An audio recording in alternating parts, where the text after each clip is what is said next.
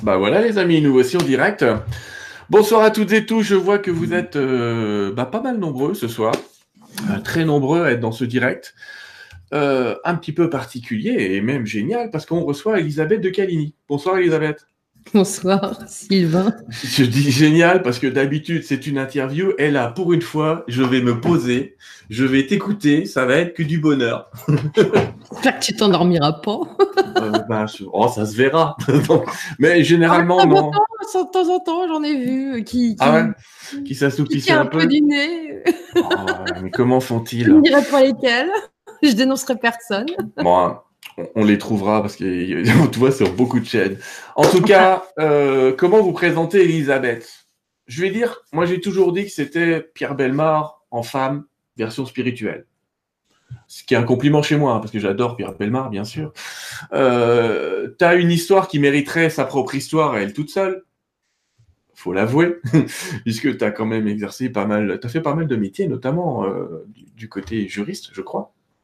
Oui, oui, j'ai fait 30 ans le même d'ailleurs. Tant qu'à Voilà. faire. Mais j'en ai fait d'autres ouais. avant. Je fais Dans le beaucoup droit- de métiers en fait. Dans le droit de la famille, je crois, de mémoire. Oui, oui, droit du travail, droit de la famille. Enfin, j'étais généraliste, hein, je faisais d'autres trucs, mais euh, bon, c'était Eh ouais. Voilà. Et puis, tu as une petite passion qui était peut-être euh, l'ufo- l'ufologie, où on t'a vu pas mal. Bah oui, euh, ça, euh, ça fait un moment que ça me préoccupe. Ouais. Donc, euh, bah, j'ai fini par en parler un jour, normal. Voilà. Enfin, fais- fais-moi voir ça, des photos. Demain, je devrais en voir un qui est en Lorraine, la Crop Cycle. On va voir ce que ça donne. On verra. En tout cas, euh, ce soir, c'est pas le cas. On va parler de prodige et de miracle. Alors, prodige et miracle, on va tourner autour de trois personnages. Ça devait être quatre, on a fait trois parce qu'effectivement, ça pourrait être long. Mais on a, euh, t'as choisi trois personnages qui sont euh, Mère Yvonne Aimée de Malestroit, pas très connu. Le curé d'Ars, pas très connu non plus en France, très connu au Québec où je vais régulièrement, ça c'est rigolo. Et Maître Philippe, bah pas très connu non plus en fait. hein, Mais non, Maître Philippe, j'en parlerai dans une autre émission. Ah oui, c'est pardon, Padre oh, là, le Padre Pio, le Padre Pio, on a dit que, excusez-moi, hein, on a dit que Maître Non, Philippe, on en parlera à un autre euh, Maître Philippe, c'est. Donc le Padre Pio, ça va. Le Padre Pio, j'allais dire ça va, on, on commence à le connaître un peu, et heureusement, euh, heureusement. Alors, je vais faire une petite intro, puis après je te laisse. Prodige et miracle, on nous posera probablement la question de la différence entre un prodige et un miracle. Je vais vous donner ma définition, si tu as envie de la changer, Elisabeth, surtout n'hésite pas. Dans la théorie, les prodiges sont des actes dits naturels ou légèrement surnaturels, c'est-à-dire on va un petit peu au-delà du naturel. Donc la télépathie, la télékinésie, euh, même la bilocation peut être encadrée dans les prodiges. Par contre, quand on parle de miracle, on va commencer à parler de choses qui n'obéissent pas aux lois, mais ni naturelles ni surnaturelles, j'allais dire. Par exemple, la génération spontanée d'organes. C'est-à-dire quelqu'un qui n'a plus de foie, hop, on lui pose les mains, il a un foie qui pousse. Il y a des tas de cas à Lourdes comme ça. Je pense à Jeanne Frétel, euh, qui est une dame qui avait plus d'intestin et hop, instantanément, lui met une hostie, euh, elle se retrouve avec un intestin. C'est quand même un peu particulier. On verra aussi dans les miracles qu'il peut y avoir des apparitions. Bah, des apparitions sont typiquement miraculeuses. Je veux dire, la Vierge Marie, jusqu'à preuve du contraire, on n'arrive pas à la faire apparaître n'importe où, n'importe quand. Quoique. et, et donc, les apparitions miraculeuses, généralement, on les attribue à Dieu, alors que les prodiges, on les attribue à un homme en particulier. Ça tirait comme définition? Bah oui, euh, moi ça me va.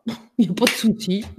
Bah voilà, bah, on va prendre ça. En tout cas, je te remercie énormément d'être venu sur notre petite chaîne.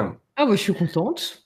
ça me change un peu. Puis j'aime bien aller chez les autres, moi aussi. Voir ce qui s'y passe, comment ça se passe. Bah écoute, euh, si j'avais une bière, on en boirait une petite, mais là, on va, tranquillement démarrer l'émission. Je vais te laisser la main. Euh, je vais m'occuper un peu des manettes, un peu du chat pour les petits rigolos qui voudraient s'y insérer. Et puis, euh, ben, je vous souhaite à tous une très bonne soirée, mais je sais que vous allez passer une très bonne soirée. Alors, je vous invite quand même à prendre un petit doudou, à vous asseoir bien confortablement et, à apprécier tout ce bonheur que vous allez. Merci à toi en tout cas. Allez, je te laisse la main. Allez, c'est parti. Alors, ce soir, je vais vous parler de, trois êtres, euh, dont deux euh, dont j'ai déjà, que j'ai déjà évoqués. Mais le premier euh, que je vais évoquer, ce sera le bon curé d'Ars. J'ai jamais eu l'occasion de le faire, c'est le jour.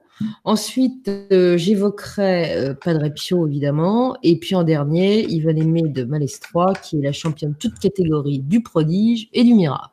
Donc ce soir, on va centrer non pas sur la vie de chacun de ces personnages, mais sur les événements miraculeux et prodigieux qui ont émaillé leur parcours. Et vous verrez, si vous écoutez bien et si vous suivez bien, que euh, sur bien des, terrains, il y a des choses qui se ressemblent fort.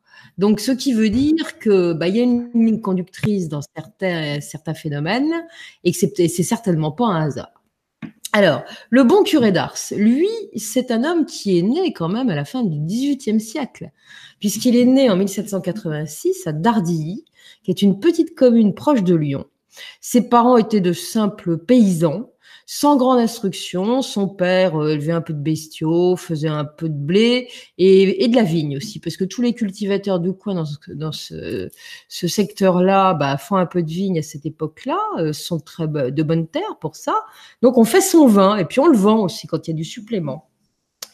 À sa naissance, comme les autres, ou du moins, euh, vous verrez, il y, a quand même quelque chose, un antécédent familial. Ces enfants-là ne naissent pas n'importe où. En tout cas, le curé d'Ars va naître avec une, dans, le foyer euh, de, personnes, dont la mère, sont des gens croyants. sa mère va d'ailleurs directement le consacrer à la Sainte Vierge en espérant qu'un jour il deviendra prêtre. Sa vocation, disons, est prédéterminée. Il est encore un tout petit enfant lorsque d'ailleurs elle va lui offrir une petite statue de la Vierge dont il ne se séparera plus jamais. Il n'est pas rare d'ailleurs qu'on le trouve avoir euh, à prêcher la bonne parole à ses frères et sœurs. Il commence à jouer les curés très tôt ou à ses petits voisins. Euh, il fait exactement comme le curé en chair le dimanche. Il tient de longs discours. Et on peut dire donc que sa petite enfance euh, a été prédestinée. Mais avant de devenir curé, le chemin va être très long pour lui, car il sera confronté d'abord à l'opposition de son papa, qui durera très longtemps, et surtout à la difficulté à apprendre. Rien ne rentre dans sa caboche. Et à l'époque, on apprend tout en latin. Et le latin, ça ne passe pas. Il travaille comme un forcené, le pauvre curé d'Ars, le pauvre Jean-Marie Vianney, puisque c'est son nom. Il est né Jean-Marie Vianney. Et ce ne sont donc pas ces prouesses intellectuelles qui vont lui permettre d'arriver au but tant espéré, mais surtout sa foi hors du commun, qui sera repérée à un moment par d'autres religieux qui vont le soutenir, ce qui lui permettra euh, d'arriver à des niveaux euh, et à entrer, euh, à ouvrir certaines portes qui ne seraient pas ouvertes s'il n'avait pas eu un peu d'aide. La première et unique cure qui lui sera attribuée, bah, ça sera la pire de toutes. Ça sera le village d'Ars où personne, aucun prêtre ne veut se retrouver. Euh, quand il arrive dans ce petit village qui compte 269 âmes, il trouve quatre bistrots. Quatre bistrots qui tournent à plein régime, une église complètement désertée, poussiéreuse, et on lui apprend euh, euh, ce qui va pas le rassurer, c'est que le prêtre qui était juste avant lui n'est finalement officié trois mois avant de mourir brutalement de l'aphthysie, c'est-à-dire de, de tuberculose pulmonaire. Bon, enfin, quand il arrive, les gens ne croient plus en rien. Il ne pense qu'à prendre du bon temps, à faire la foire et surtout à danser. Et d'ailleurs, la danse, il la honnira toute sa vie et il considérera que c'est le meilleur moyen euh, de, perdre la foi et d'aller jusque dans les, jupes du diable. Voilà. Et il va vraiment combattre euh, contre la danse. Hein. Enfin, en attendant, les gens ne sont pas euh, dans le sacré, ils sont plutôt dans le matériel. Et pourtant, des miracles, vous allez le voir, vont se produire. Euh, vont se produire. Et, puis c'est vrai qu'il tombe sur un drôle d'oiseau. C'est que notre curé, euh, il n'est pas comme les autres. D'abord, euh, il a l'air d'un pauvre. Il a des soutanes élimées, il a des vieux pantalons. Il donne ses pantalons. Quand on lui en achète un neuf, bah, il va l'échanger à un mendiant qui croise sur la route qu'on a un limé. Hein bon. sous sa soutane, ça se voit. Et puis, il ne se nourrit que de pommes de terre. Puis alors, quand il fait tout cuire en même temps, au bout de quelques jours, bah, il les mange moisis. Euh, et puis, il aime mieux dormir dans sa cave. Euh, au départ, pendant très longtemps, jusqu'à ce qu'il ait des problèmes de santé, il dormira dans sa cave sur des tas de fagots. Après, il remontera dans une petite chambre fort simple que l'on voit là pour l'instant, mais c'est pas terrible. Hein. Mais on va y aller par curiosité au départ à l'église. On va aller voir ce qu'il a dans le ventre, le nouveau curé. Puis, bah, on s'aperçoit qu'il a un don. Le seul don qu'il ait en particulier, euh, c'est d'attirer les gens par ses prêches absolument extraordinaires. On va l'écouter parler de son ennemi juré qui n'est autre que le grappin, donc Satan, il a, il a baptisé le grappin. Et ces prêches extraordinaires, finalement, euh, vont, vont commencer à, interpeller. Il va y avoir des moqueries, des rebuffades, certes, les premiers temps, mais il va se faire entendre. Et le village d'Ars, petit à petit, au fil des années, va se convertir. Et ça, vous allez voir que ça relève du plus grand miracle qui soit avec des ouailles de cette nature-là. Alors le grappin, on va en parler tout de suite, parce que c'est ce qui l'obsède depuis qu'il est petit. Euh, il a peur des enfers, il a peur du diable et il veut le combattre. Et bah justement, ce grappin, quand il va arriver à Ars, il va commencer tout de suite euh, les hostilités et il va tout faire pour anéantir ses efforts. Il s'était déjà pas gêné avant, mais une fois qu'il va être à Ars, il va vraiment développer le maximum qu'il puisse pour contrer le pauvre curé. Et à partir du moment où Ars va se réveiller et que la lumière va y revenir un tantinet, bah cette ombre va se déchaîner et c'est en même temps que des prodiges et des miracles vont se manifester par l'entreprise de ce petit curé. Il va se faire un ami assez rapidement, le maire qui s'appelle Antoine Mandy, qui est un brave homme et qui va toujours le soutenir par la suite. Celui-là va être un allié précieux. Euh, que et celui-là, il va lui dire mais c'est bien, c'est bien ce que tu fais parce que tu m'aides. Il faut savoir que dans chaque ville, dans chaque village, eh ben, il y a un ange gardien. Chaque ville, chaque village a son ange gardien mais a aussi son démon. Et celui d'Ars, il est plutôt costaud. Donc, il va falloir que tu m'aides. Tu es, le, le, chef de l'administration, moi je suis le chef de l'Église. Si on marche en cœur, c'est encore beaucoup mieux. En attendant, en janvier 1824, euh, il, se, il se prive de tout, mais vraiment de tout. Il est à 7 au dernier degré, il est mec comme un clou. Il a les, les joues creuses, il est livide. Et eh ben, très affaibli par les constantes privations qu'il s'impose et le manque de repos, car il dort très peu, il va tomber malade. Et il est si mal qu'il pense que sa faim est froche. Et c'est là qu'une voix va lui dire, c'est à présent qu'il te faudra tomber en enfer. Et c'est à ce moment-là que le grappin, son grappin, va faire son entrée en scène. Et ça va tomber euh, peu près, c'est peu six ans après son arrivée. Il vient d'ouvrir une école religieuse qui est, destinée aux filles et qui va leur permettre d'avoir une instruction. Cette école, il l'a baptisée la Providence. Il y a des orphelines aussi qui viennent là. Et voilà qu'une nuit, une de ses voisines, proche du presbytère, la veuve Renard, va entendre un vacarme absolument épouvantable. Avec Sophie, elle se demande ce qui se passe. Elle sort de sa maison pour y aller voir. Et il n'y a pas qu'elle qui a entendu le vacarme, il y a également le forgeron du village, un certain André Verchère, qui va venir vite fait voir ce qui se passe. Et tout le monde va foncer devant le presbytère. La, veuve de la, fille de la veuve avance que bah, le curé a dû perdre la, la tête, qu'il est devenu à moitié dingue. Le forgeron se dit plutôt qu'il y a des cambrioleurs à l'intérieur du presbytère. Enfin, il faut aller porter secours au curé. On saura après, juste après et dès le lendemain, et même dans la nuit, que cette nuit-là fut la plus épouvantable qui soit pour le pauvre abbé. Il entendait des coups violents qui frappaient partout dans les murs. Il dira aussi qu'il était si terrorisé que ses dents claquaient que son sang s'était figé dans ses veines et que tout son corps était devenu raide comme un bout de bois. En attendant, la, nouvelle va se répandre comme une traînée de poudre dans le village. Les bonnes gens sont inquiets. Certains, tout de même, que le patron du pire cabaret du village, qui s'appelle la Fourmi, va rigoler euh, à tout va, avec ses clients d'ailleurs. Euh, on dit que le brave curé est mûr pour l'asile et qui, qui déraille complètement. Il faut dire que les clients et, le bistrotier ne sont loin d'être des saints. Mais enfin, il y en a certains qui sont un peu moins radicaux dans leur jugement et qui refusent de croire à cette histoire de grappin. Et puis refusent aussi la folie de l'abbé. Ils savent très bien qu'il a les pieds sur terre, qu'il ne mâche pas ses mots et qu'il n'est pas dingo. Non, non, ils pensent plutôt à un mauvais tour qu'aurait peut-être joué des galopins ou des mauvais sujets euh, au curé. Donc, ils vont d'ailleurs euh, se proposer de monter la garde devant le presbytère euh, et pour prendre les filous la main dans le sac. La nuit suivante, le forgeron, Verchère, va venir dormir à la cure et monter la garde.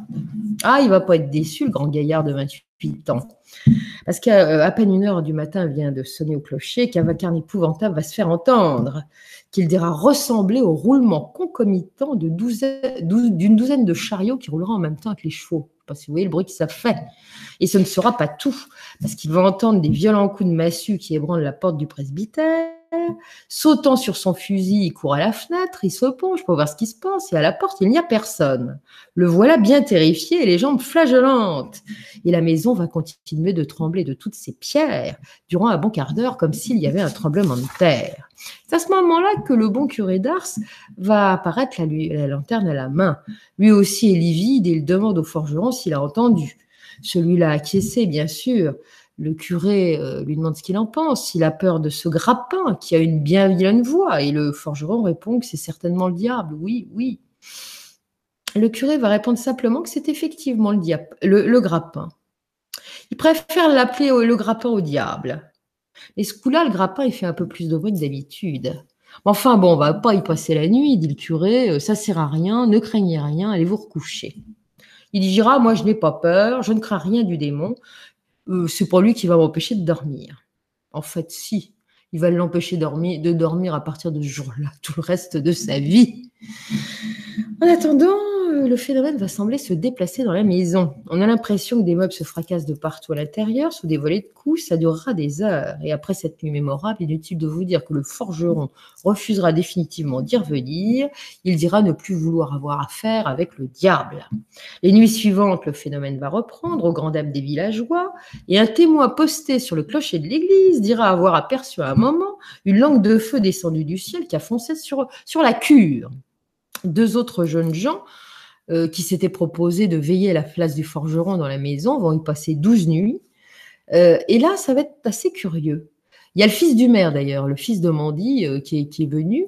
Et si le, si le curé est dérangé et entend et voit le grappin, eh bien ces jeunes gens n'entendront jamais rien. La maison pour eux est silencieuse. Donc le grappin a changé de tactique. Désormais, seul le curé l'entend et chaque matin, il se lève épuisé car il n'a pas pu fermer l'œil de la nuit. Le saint curé précisera un jour que les attaques du grappin n'étaient pas constantes, même si elles étaient fréquentes. Il soulignera aussi qu'elles étaient plus agressives lorsqu'un gros poisson sobriquet qu'il désignait, dont il désignait les pêcheurs invétérés, allait venir à Ars pour se confesser. Vous verrez que Padre Pio appelle également euh, ces pêcheurs invétérés qui viennent se confesser les gros poissons. En attendant, Ars, le curé d'Ars est persuadé que le, démon voulait le chasser de ce village maudit afin qu'il ne puisse plus convertir les pêcheurs. L'abbé Monin, qui enquêtera euh, sur cette affaire du curé d'Ars, euh, à l'époque, puisque vous savez qu'il sera béatifié, donc il y aura une enquête hein, qui viendra du plus haut. Donc l'abbé Bonin, ce missionnaire diocésain, rapportera par la suite un témoignage qu'il a reçu directement du curé. Et celui-là dit la chose suivante.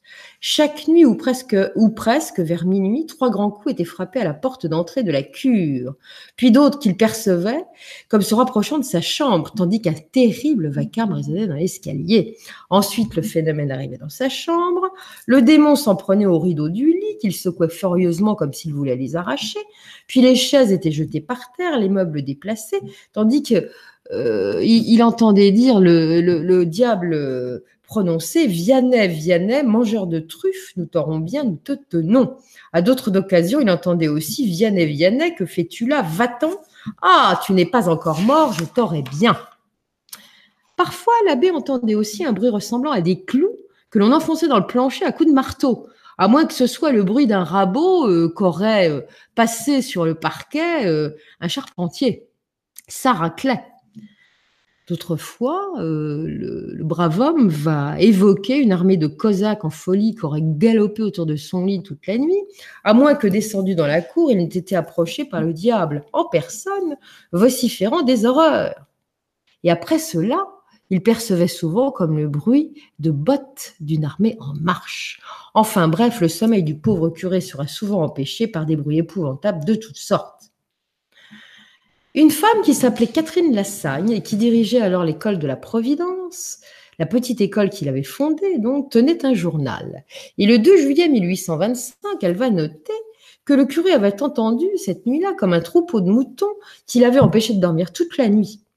Le 2 août suivant, elle va dire qu'il s'était plaint que de ce que durant toute la nuit, le démon chantait dans la cheminée comme un rossignol. C'est pas quoi inventer le démon. Il y a de l'imagination en tout cas.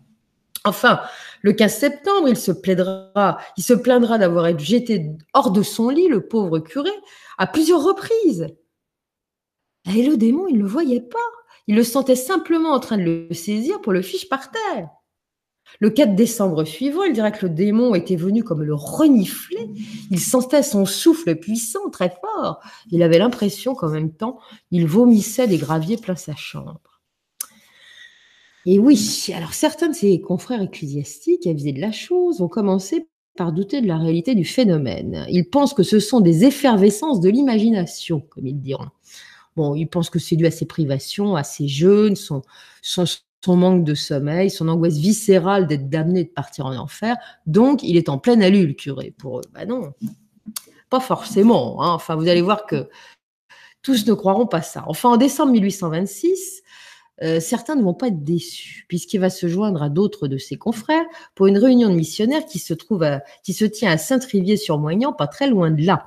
Jean-Marie Vianney va se plaindre très vite de, ce que le démon, lui fait subir. Et là, il va pas être déçu, ou du moins il va être très déçu plutôt, parce que aucun de ses confrères ne va le soutenir. On va se fiche de lui, on va vraiment se moquer, l'humilier, autant qu'on peut.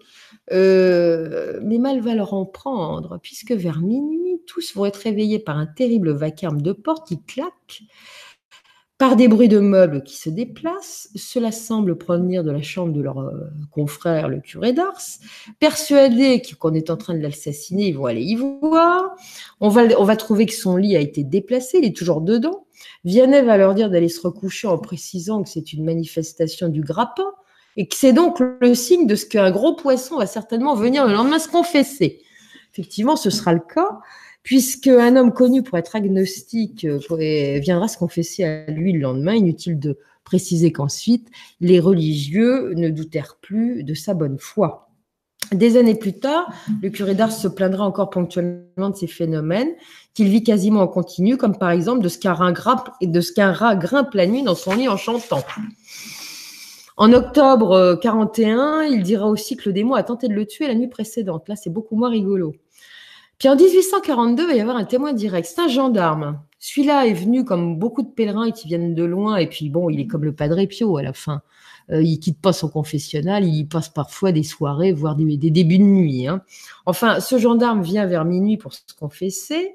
Il n'est pas du tout croyant. Euh, c'est une parente qui lui a dit euh, euh, va, voir le curé, ça ira mieux après. Et là, le gendarme va entendre une voix stridente et terrible sortir d'une fenêtre qui criait Viens, viens, viens donc Ça va le terrifier.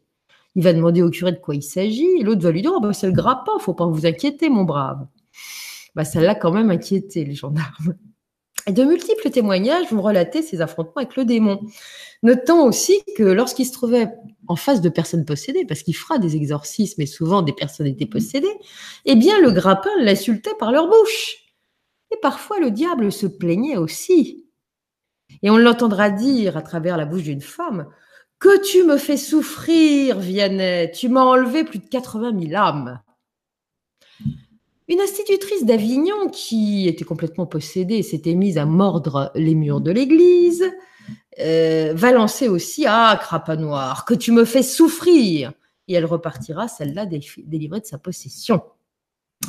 Le curé d'Ars se dira souvent que le démon est bête, qu'il est méchant, et qu'un simple signe de croix peut le faire fuir. Mais il soulignera aussi quelque chose d'important, écoutez bien. C'est que le démon ne peut rien faire sans la permission de Dieu. Dans un de ses prêches, il prononcera d'abord, d'ailleurs, cette phrase étrange L'enfer prend sa source dans la bonté de Dieu. On peut se poser à partir de là la question est-ce que le mal ferait partie de la stratégie du Créateur? On peut le croire. En tout cas, c'est ce que pensait le bon curé d'Ars. Un homme réputé possédé dira d'ailleurs un jour au bon curé que Dieu se sert des démons pour ranimer la foi. Bah ça, je le crois.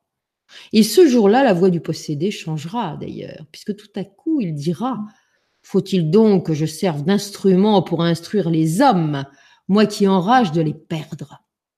Ah, ah. Finalement, quand le diable est en colère, c'est plutôt un bon signe pour le curé. Cela signifie qu'il veut l'épuiser afin qu'il ne puisse remplir sa mission et qu'il se décourage et abandonne son ministère. Bah donc, il est sur la bonne voie. Plus on l'ennuie, meilleur c'est. Au procès de l'ordinaire qui aura lieu, alors pendant le procès, c'est une partie du procès de béatification. Hein. Le docteur Saunier, qui fut son médecin durant 17 ans, témoignera qu'il ne souffrait d'aucune pathologie psychologique, qu'il n'était donc pas fou. Ceci sera confirmé par un autre médecin qui s'appelle le docteur Rémi Michel, qui n'a jamais cru, dira-t-il, à la possibilité d'hallucination et d'illusion de la part du curé d'Ars. Un gamin pensionnaire qui se trouvait à Ars en 1828 témoignera, quant à lui, dans le cadre du procès, avoir été certains soirs avec certains de ses camarades, écouter à la porte du presbytère ce qui se passait à l'intérieur. Il dira qu'il a entendu au moins une vingtaine de fois avec ses amis une voix gutturale épouvantable prononcer le nom de Vianney plusieurs fois de suite. Donc tout ceci commence à se savoir. Et on commence à venir de plus en plus loin jusqu'à Ars. En quelques années, le village s'est transformé. Ses, cabarets ont presque tous fermé, sauf un. Ses, habitants ont commencé à revenir dans le droit chemin. Puis commence à se murmurer aussi dans les villages voisins que le curé serait un saint et qu'il accomplirait des miracles. Très rapidement, cette nouvelle va se répandre dans le Lyonnais, certes, mais bien au-delà, jusqu'en Auvergne. Et après, encore bien au-delà, on viendra de partout de France. De petits groupes de voyageurs viennent de plus en plus loin, donc, pour assister aux messes du bon curé et surtout pour le rencontrer. Un journaliste va commencer à s'intéresser à lui. Il y en aura plein d'autres après. Il va venir le questionner. Il évoque avec lui l'apparition du diable dans sa cure. Comment cela? Le diable lui viendrait faire des siennes en plus au 19e siècle. On n'est plus au Moyen Âge. Puis il va ensuite évoquer ce journaliste les miracles que certains lui attribuaient. Le curé Vianney va sourire, il va lui dire que le grappin, ça oui, il vient, mais les miracles, ça non. Pas les miracles. Mais le reporter est tenace, il n'y croit pas du tout. Il pense qu'il y a quelque chose qu'on lui cache. Il sent bien que cet homme simple qui lui fait, face, vêtu ce jour-là d'un grand tablier à carreaux bleus, qui est en train de faire de la maçonnerie, parce qu'il faisait un peu de tout, ben, euh, il lui dit pas tout. Donc, il va aller interroger les gens qui vont lui conseiller d'aller voir la directrice de sa petite école de la Providence, Catherine Lassagne. Elle, elle sait de quoi il retourne. L'une des premières choses qu'elle va déclarer aux journalistes, c'est que son curé est à lui tout seul un miracle vivant. Elle, puis elle comptera la suite des miracles et des prodiges, dont elle était parfois le témoin direct. D'autres témoins parleront aux journalistes aussi, et d'autres, euh, euh, de plus, en, euh, plus souvent, qui, viendront se présenter à Ars. Et il y aura ce fameux miracle des grains. Ce sont Catherine Lassagne et Jeanne-Marie Chanet, qui est la cuisinière de la Providence, qui vont révéler un événement miraculeux qui sera survenu vers 1830. Cette année-là est tragique pour tout le monde puisque les récoltes ont été mauvaises en raison du temps et la disette règne un peu partout dans les campagnes et dans les petites villes. Et un jour que les assiettes des enfants de la Providence sont bien vides, que les provisions sont épuisées, la cuisinière s'en ouvre au curé. Celui-là sourit et lui dit de monter voir au grenier.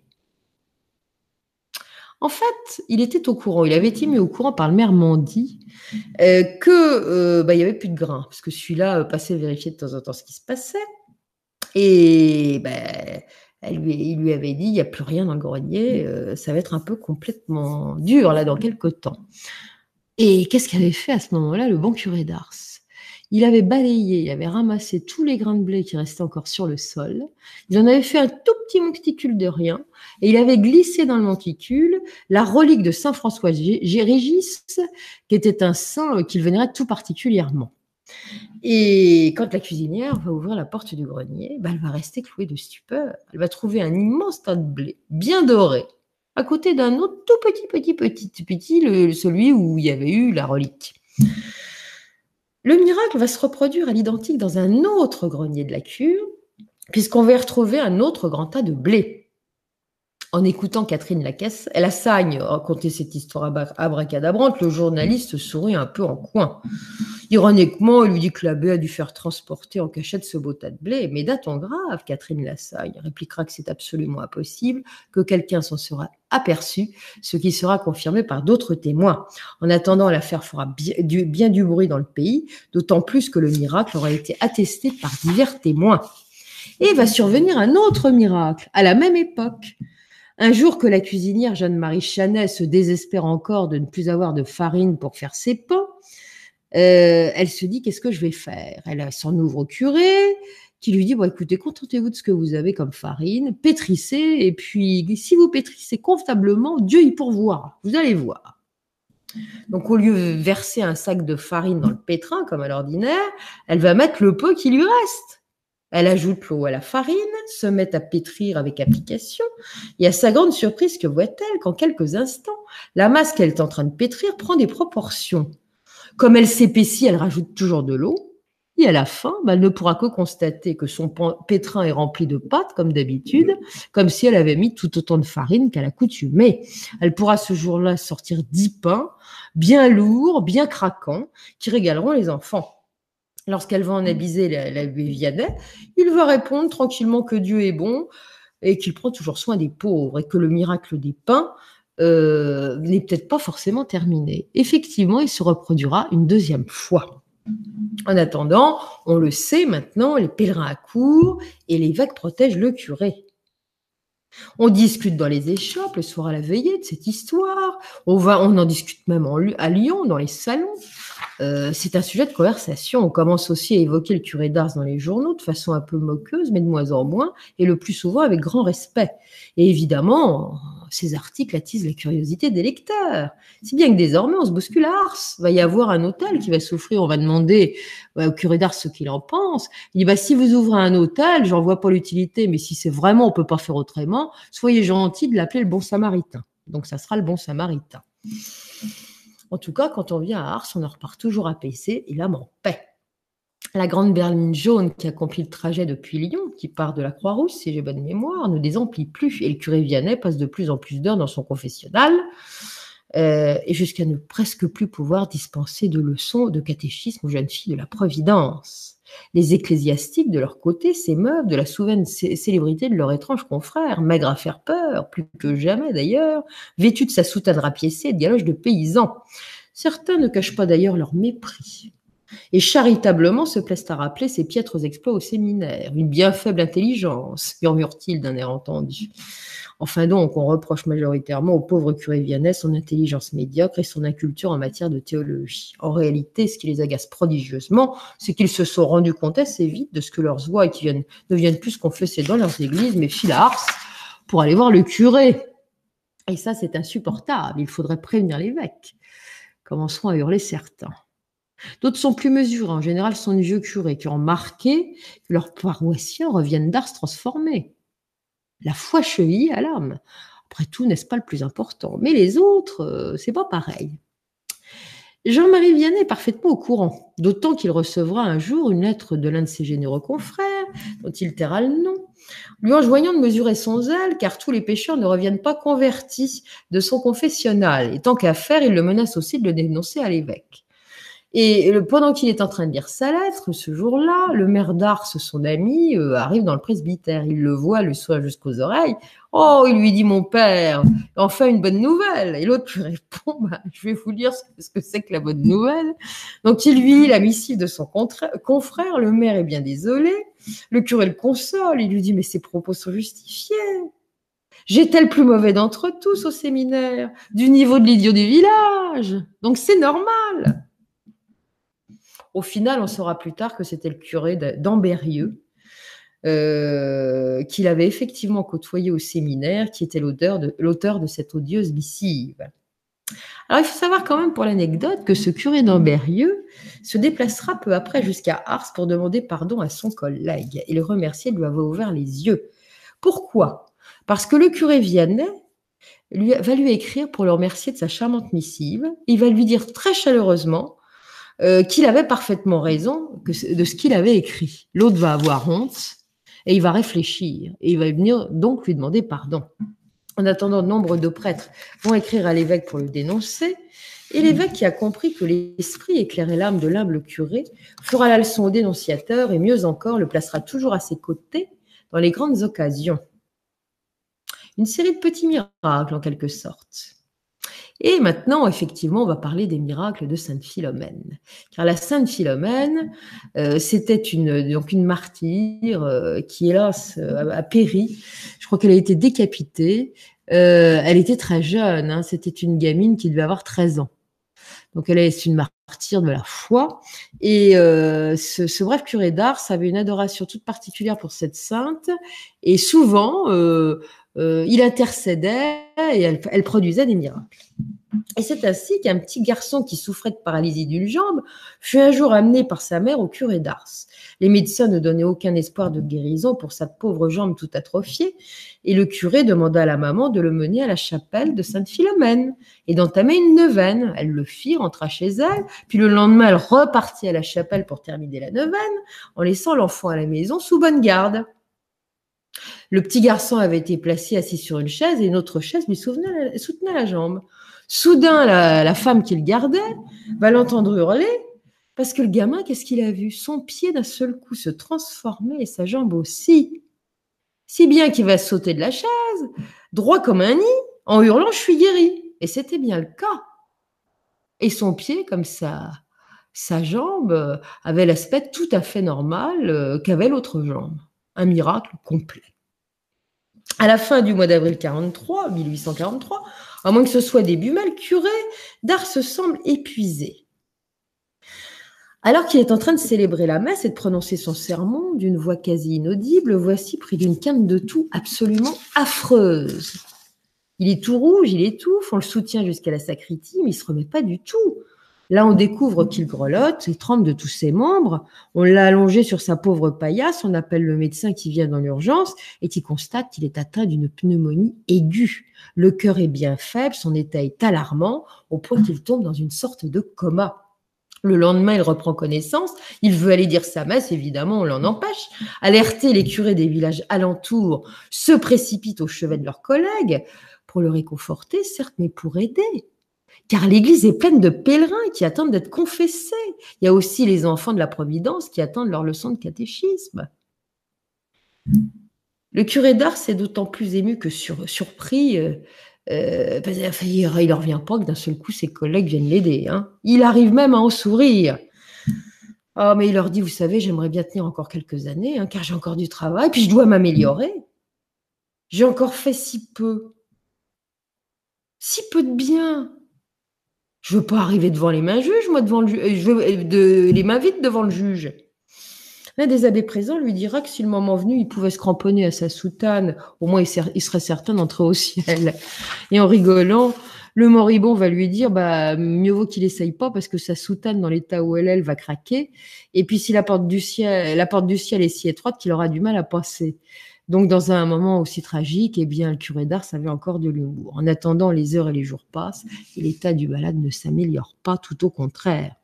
Trois sommités médicales dépêchées à son chevet par le comte des Garais, qui, est le protecteur hein, du curé, hein, la comtesse et, son frère, le comte des Garais. Ces médecins-là vont déclarer son cas désespéré. Il ne cesse d'aller et venir dans le coma, on pense qu'il va passer. Et à un moment, ceux qui sont à son chevet vont le voir faire des bonds au-dessus de son lit. Son visage est marqué par l'effroi. Manifestement, il est en froid des visions démoniaques. On en saura la raison le lendemain, puisqu'en reprenant connaissance, il dira avoir été harcelé par des hordes de démons qui hurlaient triomphant qu'il l'avait eu et que maintenant il était à eux. Toujours est-il qu'après cet épisode, son état va s'améliorer. Mais devant la gravité de sa situation, on va demander aux pèlerins de regagner leur demeure, parce qu'il n'est pas en état de reprendre ses activités. Or, une femme ne veut pas s'en aller. Elle dit que temps que le bon Dieu n'aura pas guéri le curé, elle restera à Ars. Il faut savoir que cette dame a perdu l'usage euh, de la parole suite aux complications d'une angine qui finalement a dégénéré dans une, une laryngite cancéreuse. Le 8 mai, jour anniversaire du curé Vianney, elle va réussir à se glisser dans sa chambre et elle va lui tendre une ardoise sur laquelle elle écrit sa requête. À ce moment, lui est conscient et il lui dit écoutez, euh, allez prier Sainte Philomène avec ferveur. Déposez aussi votre ardoise sur l'autel et dites à la sainte que si elle ne vous rend pas la voix, elle devra alors vous céder la sienne. La dame va à l'église, va suivre en partie les conseils du curé. Mais au dernier moment, alors qu'elle tente de marmonner une prière, sa voix va s'éclaircir pratiquement dans l'instant. Et dans un grand cri, on va l'entendre dire Oubliez-moi, mais guérissez le curé d'Ars. La femme sera miraculeusement guérie. Apprenant la bonne nouvelle, le curé Vianney remerciera la petite sainte de tout son cœur en lui disant qu'elle est son enfant obéissante.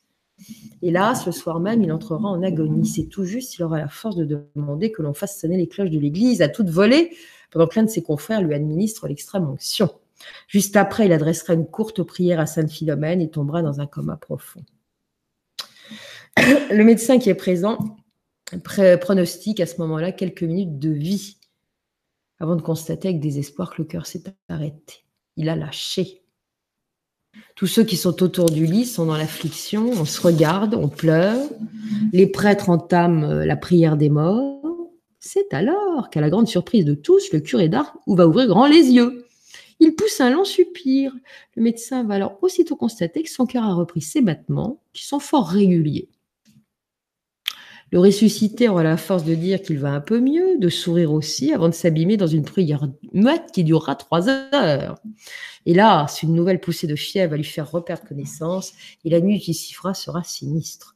Au matin, quand il ouvrira enfin les yeux, on le verra alors regarder fixement au fond de la pièce, comme s'il voyait quelqu'un, tandis qu'il prononce le nom de Philomène. Il va même essayer de se redresser, et d'une voix plutôt ferme, il va dire qu'un changement s'est opéré en lui et qu'il est désormais guéri. Stupéfait, le médecin ne pourra que constater la guérison et le miracle par la même occasion. À la fin du mois de mai, en dépit des conseils du médecin qui lui recommandait de se reposer, il va reprendre ses activités. Mais il acceptera tout de même cette fois de faire deux repas par jour avec de la viande à chaque repas et de boire un bon verre de vin vieux envoyé par le comte d'Égaré. Après cet événement, on rapportera de nombreux cas de guérison du fait de l'intercession du bon curé d'Ars. Il y aura pas mal de miracles. Je vais en citer quelques-uns. Il y en a beaucoup plus, mais quelques-uns qui sont intéressants. Il va rendre ainsi la vie à une certaine Claudine Venet, devenue aveugle et sourde suite à un AVC. Elle va retrouver la vue tout de suite. Par contre, au niveau de sa surdité, il lui avait prédit que son audition reviendrait 12 ans après. Et bien, force est de constater que ce sera le cas. À une, jeune religieuse tuberculeuse de 25 ans à laquelle le médecin avait prédit qu'elle partirait avec la chute des feuilles, donc à l'automne, mais qui voulait vivre à tout prix pour s'occuper des pauvres, il va rendre la santé. Et elle vivra jusqu'à l'âge de 86 ans. Un jour, il dira, il dira un jour qu'une jeune boiteuse dotée d'une jambe de 10 cm plus courte que l'autre était venue la voir pour qu'il rallonge sa jambe. Bah oui, il lui a dit d'accord, mais si tu obéis à ta mère. Et bien, force est de constater que la petite a fait des efforts et qu'on a pu constater que sa jambe, peu à peu, va pousser et va retrouver la même taille que l'autre. Et un jour, le, curé va guérir sous les yeux de sa mère la tumeur que son fils portait à l'œil. Quand on va l'interroger ensuite sur le prodige, parce que ça, ça s'est fait devant tout le monde, il dira bah, J'avais touché l'œil de, de l'enfant sans plus, et alors tout avait fondu. Il ajoutera aussi très humblement Et là que j'ai eu honte Bah oui, tout le monde l'a vu faire. La liste de tous les miracles que l'on peut attribuer tant de son vivant et depuis son décès au curé d'Ars est assez longue. Mais il ne faisait pas que des miracles. Il se passait de drôles de choses, notamment des, cas de lévitation. On l'a vu par plusieurs, enfin, au moins à deux reprises léviter. Un chanoine de, un chanoine de Chalon-sur-Saône, qui s'appelait le chanoine Gardette, qui était aumônier du Carmel de Chalon, euh, rapportera sous serment, donc dans le cadre de procès de béatification, un prodige observé par son frère qui était avec lui ce jour-là, lui-même étant curé à Chalon. Les deux religieux étaient venus écouter le curé d'Ars se prêcher, et alors qu'il était en chair et qu'il était en train de réciter l'acte de charité, voilà que le frère du chanoine a vu le curé s'élever lentement dans les airs, jusqu'à ce que ses pieds atteignent le rebord de la chair, donc il est monté assez haut quand même. Il dira que son visage était entouré d'une auréole de lumière et qu'il était comme transfiguré. À noter que ce jour-là, le chanoine n'a rien vu, seul son frère l'a vu et qu'aucun autre membre de l'assistance l'a vu. Tout le monde ne voit pas toujours, hein, dans certains cas. Et puis, il y, a, le cas également d'une jeune fille future religieuse qui confiera l'avoir vu un jour un lundi de Pentecôte s'élever à un pied à hauteur au-dessus du sol. Donc elle l'a vu légèrement s'élever, mais elle l'a vu. Il y aura des hosties volantes aussi avec euh, le curé d'Ars. Vianney déclara un jour lui-même avoir vu une hostie se mettre à voler jusqu'à la bouche d'un fidèle alors qu'il s'apprêtait à donner la communion. Il fera la même confidence sur un autre cas à deux ecclésiastiques en précisant qu'au moment de donner la communion à un homme qui doutait, l'hostie lui avait s'était envolée de ses doigts, elle était à bonne distance de la bouche pour aller se poser sur sa langue. Puis alors, il est clairvoyant, comme à peu près tous ces, grands mystiques. Hein. Euh, le curé d'Ars avait la capacité de lire dans les âmes et aussi tel un médium de voir certaines choses.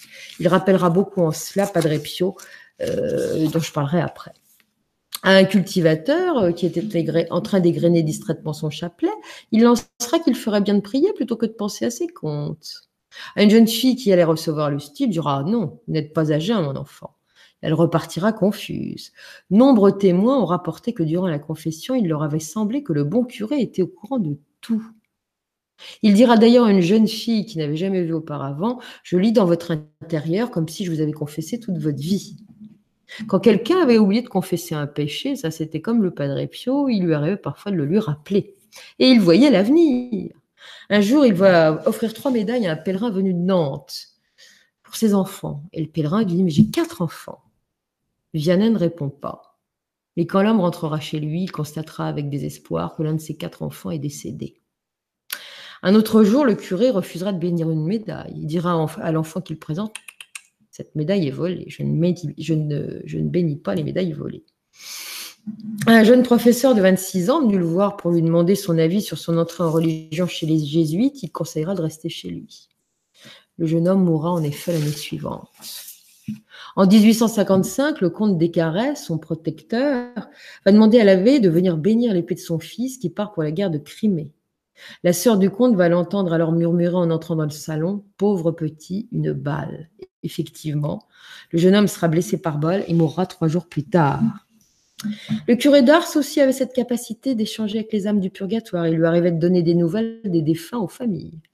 Ainsi, une femme dépressive dont le mari s'était suicidé en se noyant était venue à Ars tout à fait fortuitement. Elle n'était pas du tout partie pour ça, puis quelqu'un lui avait dit Oh, bah, vous voudriez aller faire un tour là-bas. La voilà qui arrive, elle se trouve perdue dans la foule et d'un seul coup, Viana lui fonce dessus, comme le faisait de temps en temps le Padre Pio. Hein. et il lui dit à l'oreille Il est sauvé, il est en purgatoire, priez pour lui. La voilà interloquée. Il lui dit Vous savez, c'est l'intercession de la Sainte Vierge. C'est grâce à elle que cette grâce a pu être obtenue. Et il va lui rappeler à ce moment-là qu'un jour, son mari durant le mois de Marie, précisément, qui est le mois de mai, était un jour venu se joindre à sa prière, à la prière qu'elle faisait tous les soirs à la Vierge, devant le petit hôtel de sa chambre. Et que c'est pour ça que bah, ça lui a ouvert la porte, euh, non pas du, paradis, mais au moins du purgatoire. Euh, au moins ça lui a au moins fermé la porte de l'enfer. Et la dame confirmera que tout ceci était bien exact. C'était la seule fois où son mari avait prié. On lui prête aussi euh, le fait d'avoir sauvé une jeune orpheline qui voulait se placer comme bonne.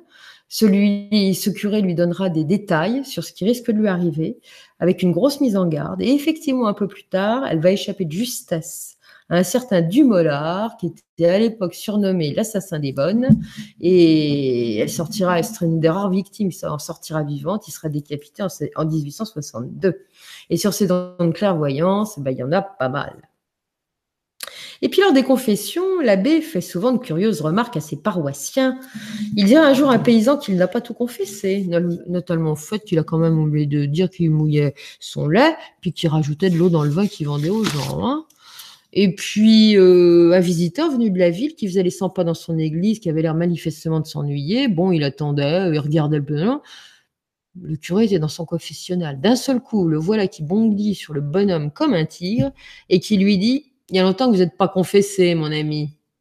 Un peu surpris, l'homme acquiesce. Il lui avoue que ça fait bien peut-être une bonne trentaine d'années quand même. Une curé d'Ars lui dit oh, En fait, ça fait 33 ans. Hein. Vous pas mis les pieds dans un confessionnal depuis votre communion, mon brave.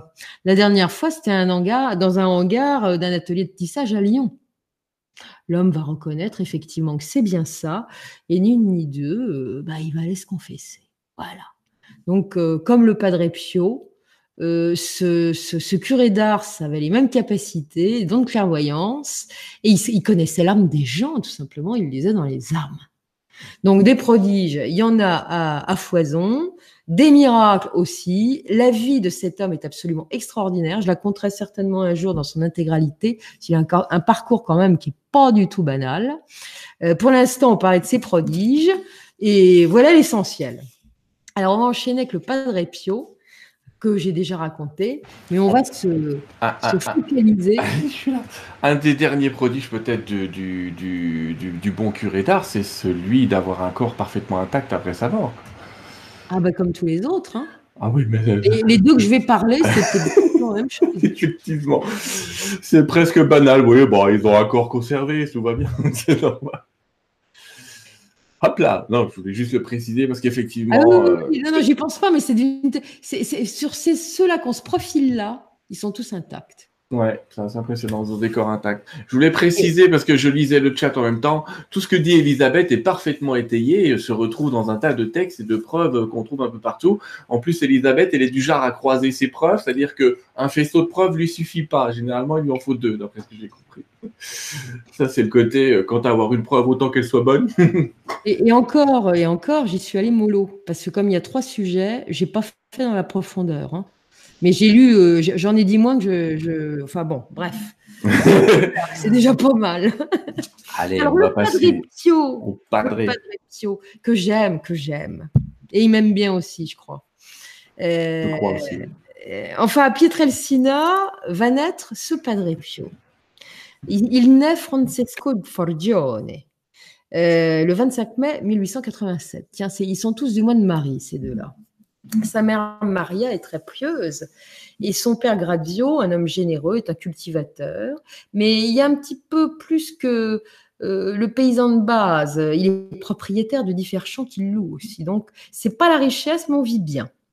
Le petit bébé donc qui naît sera baptisé Francesco. Il y a une raison à ça. Sa mère euh, a une dévotion particulière pour Saint François d'Assise.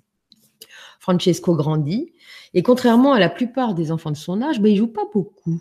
Il est plutôt calme, il n'est pas turbulent, on le voit souvent lire, euh, regarder tranquillement des images pieuses et, et il se mêle pas trop à ses petits camarades qu'il qualifie souvent de blasphémateurs euh, alors qu'il n'a pas plus de 9 ou 10 ans. Hein.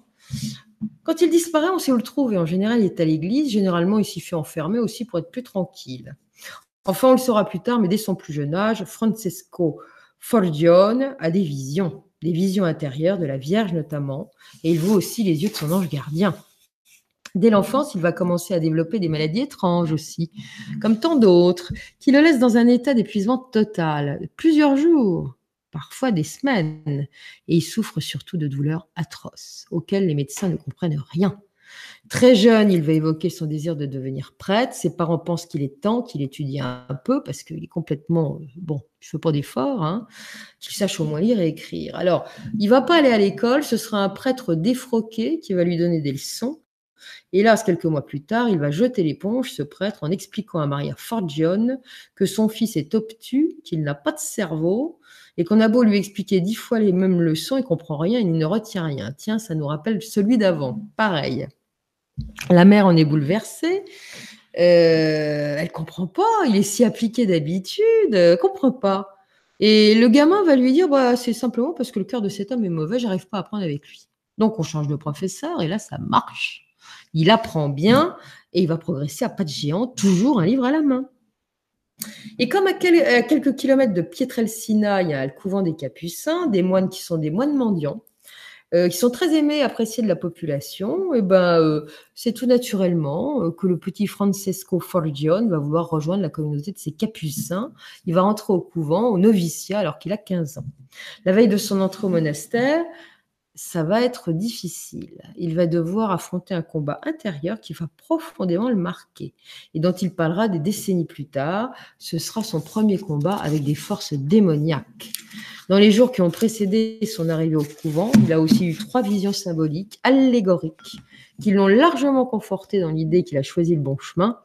Il a ainsi vu euh, euh, au moment de ses, visions son futur de religieux, ainsi que la lutte acharnée qu'il devra mener toute sa vie avec le démon. Parmi celles-ci, euh, sera parmi ces, ces visions, l'une sera particulièrement marquante. Alors qu'il est en train de méditer sur sa vocation, voilà qu'un homme de haute stature et d'une grande beauté aussi brillant qu'un soleil va apparaître soudain à ses côtés. L'homme le prend par la main et lui dit Viens avec moi parce qu'il faut que tu combattes un valeureux guerrier. Et dans l'instant, le jeune homme se retrouve dans la campagne verdoyante, un endroit qu'il ne connaît absolument pas. Il voit une multitude d'hommes se rassembler en groupe. D'un côté, certains sont vêtus de blanc, complètement. Leurs visages sont beaux, magnifiques, même lumineux. De l'autre, en face, le groupe est différent. Les visages sont hideux. Les êtres sont vêtus de noir et ressemblent un peu à des ombres. Le bel être de lumière qui l'accompagne l'emmène face à un être immense, dont le padré dira qu'il touchait de sa tête les nuages. L'aspect est terrifiant, d'une laideur extrême. À son grand désarroi, l'être de lumière lui dit qu'il doit combattre le monstre et le rassure en lui disant qu'il ne permettra pas, lui, qu'il le tue. Le combat serait terrifiant, mais le petit Francesco sortira vainqueur du combat. Et à ce moment-là, une couronne d'une beauté indescriptible lui sera posée par l'être de lumière sur la tête. Celui-là lui expliquera qu'il aura souvent à combattre cet être monstrueux, mais qu'il n'a rien à craindre, car il ressortira toujours vainqueur de ses combats. L'année suivante, ce seront Jésus et la Sainte Vierge qui lui apparaîtront et prononceront des paroles affectueuses en le confortant dans sa vocation.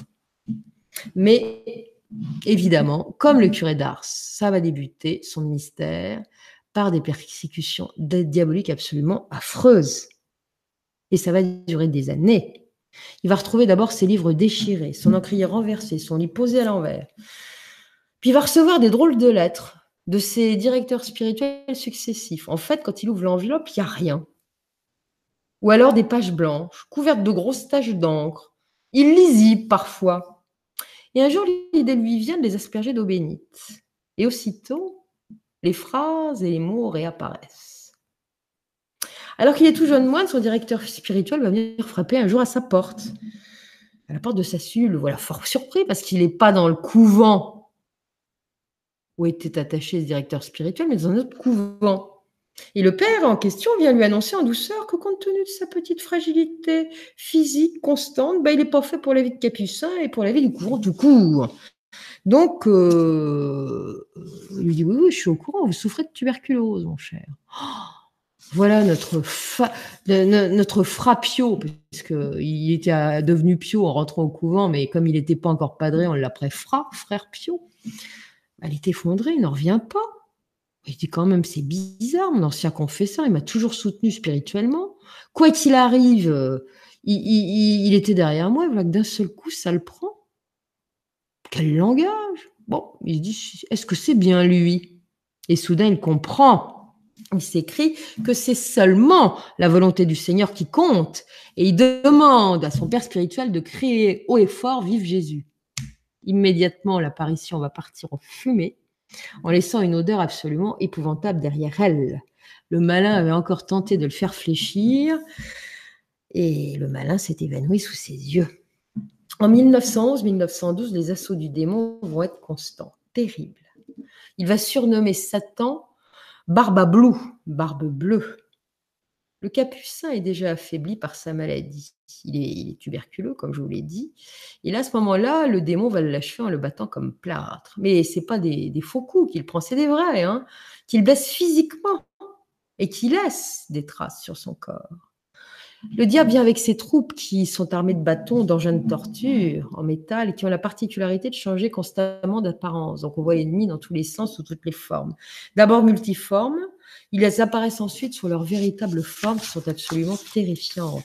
Et une nuit, le diable prendra l'apparence du pape Pidis. Une autre fois sera celle d'un chat noir ou d'une jeune femme encore qui danse lascivement complètement nue. Et un autre jour, voilà qu'il voit la Sainte Vierge. Ah, ça va beaucoup mieux, sauf que elle ne vient pas le soutenir puisqu'elle se transforme d'un seul coup en un monstrueux démon. Il ne sait plus où il en est et ses attaques, durent rarement plus d'un quart d'heure, mais cela vaut une éternité tant c'est violent, dira-t-il. Les nuits sont tragiques. Après avoir été battu cruellement, sauvagement et jeté moult fois en bas de son lit, au matin il est épuisé, après une nuit de combat sans merci, couvert d'échymoses et en sang. Et ces attaques vont se poursuivre pendant des années. Arrivé au couvent de Santa Anna de Foggia, où il séjournera plus tard, le padré prenait souvent seul, pour se reposer, être tranquille, ses repas du soir dans sa cellule. Or, chaque soir, les moines qui dînaient au réfectoire en chœur, là, en dessous, entendait des bruits absolument monstrueux, et notamment des déflagrations qui semblaient venir de sa cellule et qui faisaient trembler les murs du monastère. La première fois que ça arriva, on va se précipiter pour aller voir ce qui se passe, et on va découvrir le pauvre Frappio, alité, en sueur, livide, épuisé, incapable d'expliquer quoi que ce soit. Il porte au visage à ce moment-là des traces de sévices, et le plus étrange, c'est que sa chemise de nuit est complètement mouillée comme si on l'avait plongée dans l'eau. Il faudra l'aider pour qu'il puisse en enfiler une autre. Il expliquera que le diable et ses sbires sont passés par là.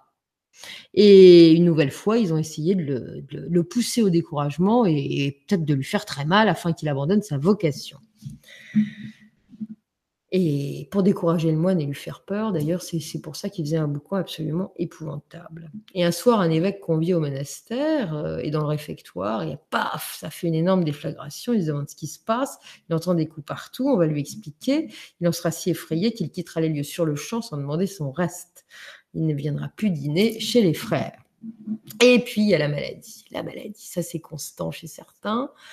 Euh, Padre Pio va officier durant six ans à Pietrelcina qui est son village d'origine. Euh, il tient l'église hein, euh, euh, et il a cette maladie pulmonaire qui ne le lâche pas. Ça l'épuise, ça fait souvent craindre le pire. En 1911, un professeur napolitain lui annonce tout bonnement qu'il est en phase terminale et qu'il n'a plus que quelques mois à vivre. Et il ne souffre pas que d'une maladie pulmonaire d'ailleurs, parce qu'il avait d'autres trucs qui n'allaient pas non plus. En tout cas, les symptômes de ou des mots qui le frappent sont souvent fort étranges. Et ça se traduit notamment par des fièvres absolument incroyables. Il peut monter jusqu'à 41 et même au-delà en quelques secondes. Et ça redescend aussi vite que c'est monté. Et à vrai dire, la médecine, quand elle reconstate ça, n'en revient pas. Et voilà qu'un jour, ça, ça va être le pompon, si je puis dire. Une terrible fièvre le terrasse, on le met au lit. Comme la température passe les 42 degrés, le thermomètre explose sous son aisselle. On est stupéfait. On décide d'aller chercher un thermomètre à bain qui va plus loin dans la graduation pour vérifier de quoi il retourne. Et là, ils vont pas être déçus. On lui met à nouveau sous les selles. Et le thermomètre atteint les 52 degrés, ce qui est absolument humainement impossible, car à ce moment-là, le, sang est prêt de bouillir, il cuit. Il faut se rendre à l'évidence, il y a quelque chose qui est absolument incroyable. Et la température va redescendre comme elle est venue. Et ce qui est encore plus incroyable, c'est quand il était dans cet état-là, il bouillait de l'intérieur. On lui mettait la main sur le front, il était frais, tout frais. Et en plus, il avait meilleure mine que d'habitude. C'était à n'y rien comprendre. Il était rose, frais, en pleine forme. Enfin bon, disons que c'est probablement les incendies de l'amour euh, dont parlent certains, certains mystiques hein, euh, qui sont enflammés avant lui. On peut dire ça comme ça. Et puis, il va avoir des extases. Parce que si le démon attaque, le divin se manifeste aussi. C'est ainsi qu'il verra Jésus, la Vierge, Saint Joseph. Saint François d'Assise est le plus souvent son ange, qu'il surmane son petit ange. Il dira d'ailleurs que ceux-là sont pratiquement toujours à ses côtés. Et il a souvent de sublimes extases qui le portent si haut qu'il peut supporter tout le reste, l'indicible.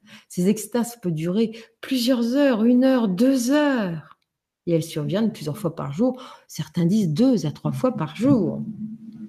Certains qui ont assisté à ces extases, dont le médecin du couvent, qui l'a ausculté quand il se trouvait dans cet état, dira qu'à ce moment, son visage d'habitude livide était transfiguré, rose comme celui d'un homme en bonne santé, et que son pouls était alors on ne peut plus régulier.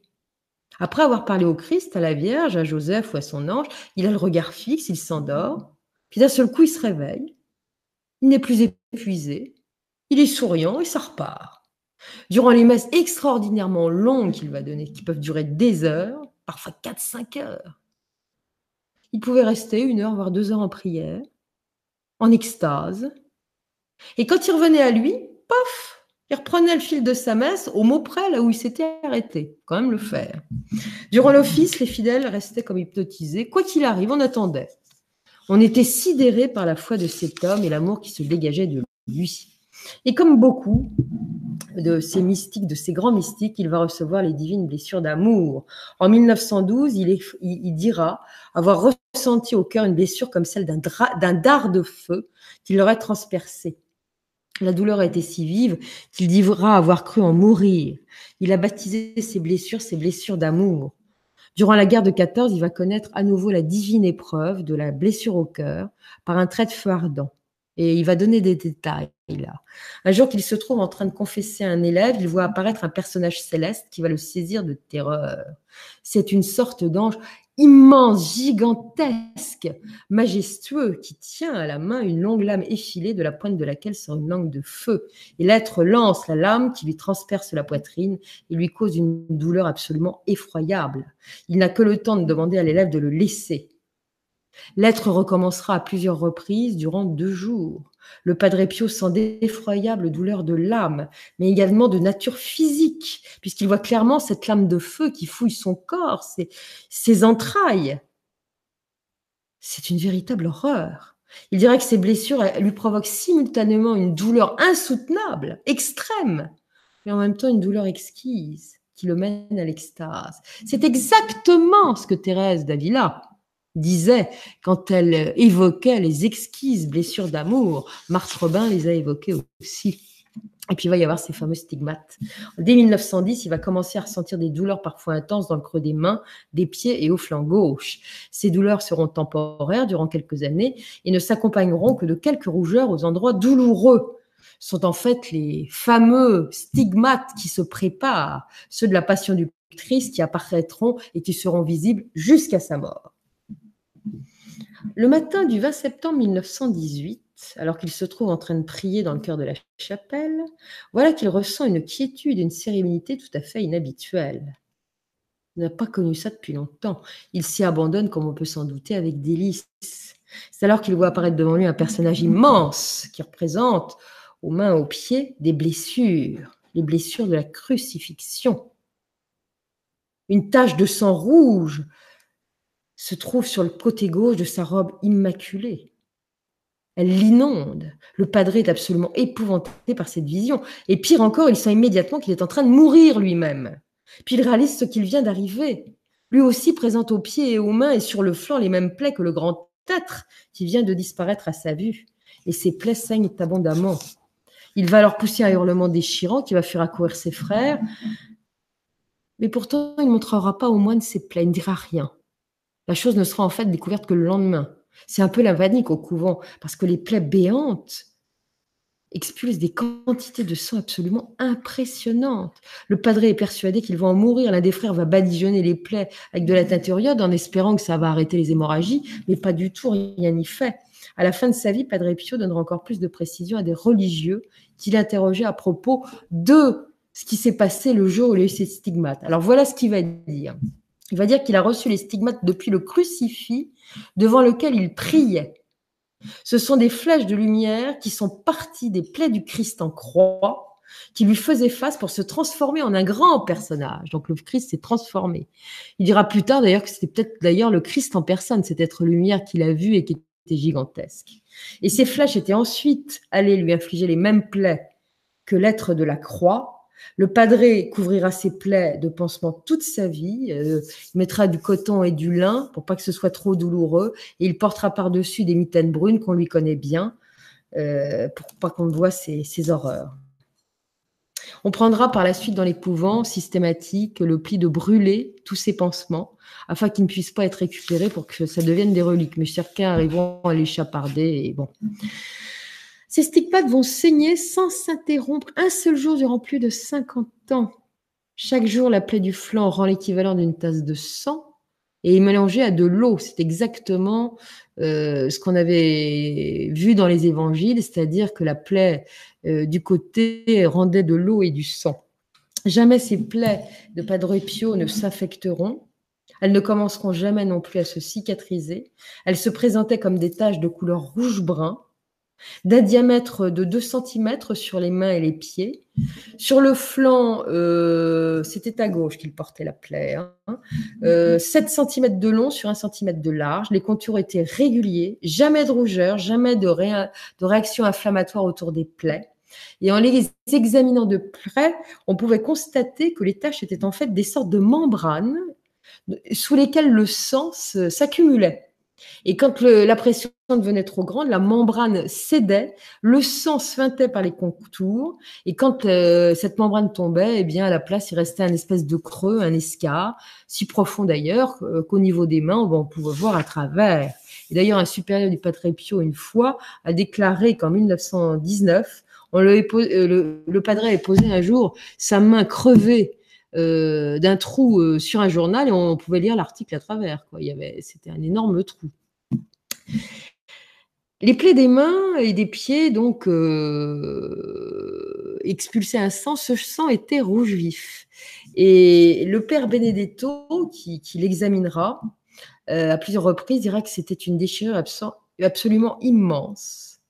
Et, c'était vraiment beaucoup de sang hein, qui, partait de là. Un jour, le padré devrait être opéré d'un début de péritonite. Le hic, c'est qu'il est interdit à quiconque de voir ses stigmates. Donc, il ne veut pas aller à l'hôpital. D'ailleurs, les, moines ne veulent pas qu'il y aille non plus. Donc, on va l'opérer au couvent. Et le padré ne veut absolument pas qu'on voit ses stigmates. Hein. Et justement, pour être sûr qu'on ne les voit pas, ben, il ne veut pas être endormi. Donc, le chirurgien va lui ouvrir le ventre à vif. Il va l'opérer à vif. Euh, pour avoir du courage, il va demander au chirurgien de lui donner quelques gorgées de bénédictine. L'intervention va durer deux heures. Il ne va cesser de prier, de gémir et de s'évanouir à plusieurs reprises. Il a tellement souffert d'ailleurs qu'après l'intervention, euh, de retour dans sa cellule, il va être pris d'une longue syncope. Le chirurgien, qui n'est pas très délicat, va en profiter pour regarder ses stigmates. Il va avoir une sacrée surprise. Et notamment quand il va regarder la plaie ouverte sur le flanc. Bah, il va trouver non seulement cette plaie ouverte sur le flanc, dont il avait entendu parler, mais il y a une plaie transversale. Et maintenant, ça forme une croix. Mais surtout, la plaie est fraîche rouge et de courtes radiations lumineuses s'échappent des contours. Il n'a jamais vu ça, ce médecin.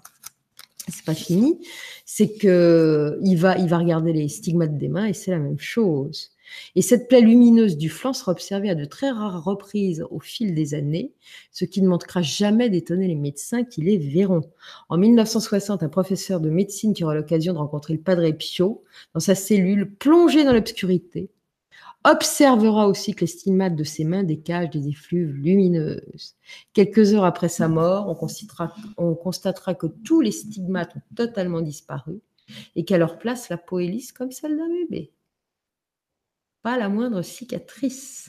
Et un fidèle qui avait pris des photos trois jours auparavant, trois jours avant son décès, sera surpris de constater en regardant les négatifs les stigmates avaient déjà disparu. Et il préviendra d'ailleurs les autorités religieuses. Et alors, notre padre Biloc, comme beaucoup d'autres, et comme Yvonne Aimé dont je parlerai tout à l'heure, et il vivra ces états à diverses reprises. Il dira que ce n'était pas lui qui en décidait, que ça intervenait toujours quand il y avait péril l'urgence. Point commun avec Yvonne Aimé de Malestroit, qui biloquait pour les mêmes raisons. Je te fais une petite interruption, parce que biloc, pour un tas de gens, ils ne savent pas ce que c'est. Biloquer, c'est-à-dire être visible à deux endroits. En même temps, quand même. En même temps. Voilà. Bah, d'ailleurs, vous allez comprendre avec les exemples comment ça marche. Donc, c'est également durant son séjour dans ce couvent qu'il va être l'objet de phénomènes extraordinaires, et notamment celui de la bilocation. Un jour qu'il est en train de prier avec un autre moine, il s'est tout à coup retrouvé, sans savoir comment, dans une belle maison bourgeoise, et dans la chambre d'un père mourant dont l'enfant était en train de naître dans une chambre voisine. Et c'est alors que la Vierge va lui apparaître et prononcer de bien étranges paroles. Elle va lui confier l'enfant, qu'elle qualifie de créature à l'état brut, et elle demandera au padré de la polir et de la rendre plus lumineuse que possible. Puis elle va dire que ce bébé qui vient de naître viendra un jour à sa rencontre, après que lui-même l'ait rencontré à Saint-Pierre. Sur ce, il se retrouvera en train il, va se retrouver en train de prier dans la chapelle. Il n'a rien compris ce qui lui est arrivé. C'est la première fois qu'il biloquait, mais après il va prendre l'habitude.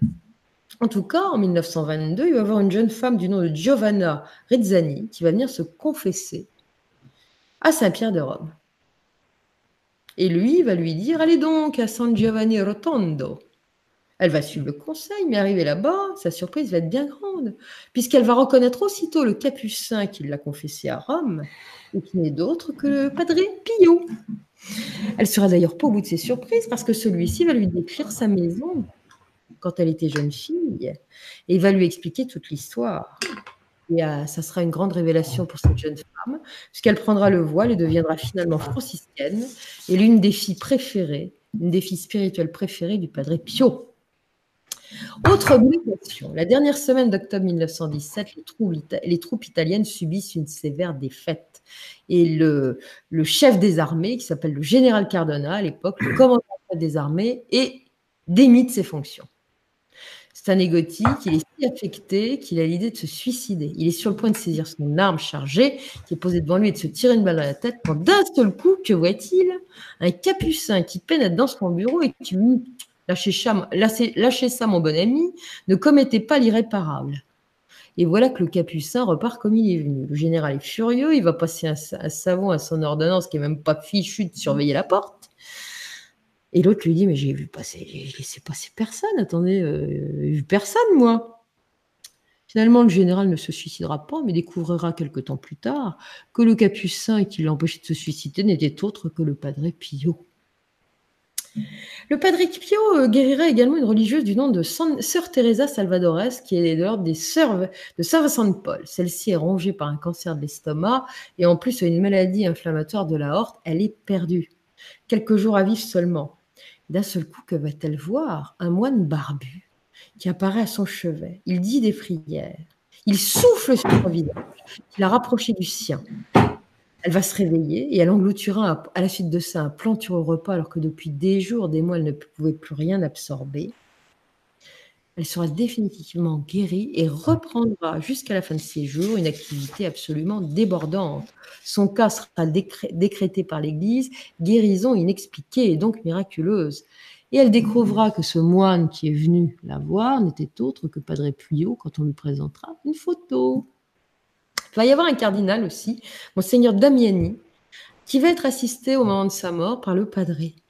Le padre Pio lui en avait fait la promesse, parce que le prélat le lui avait demandé.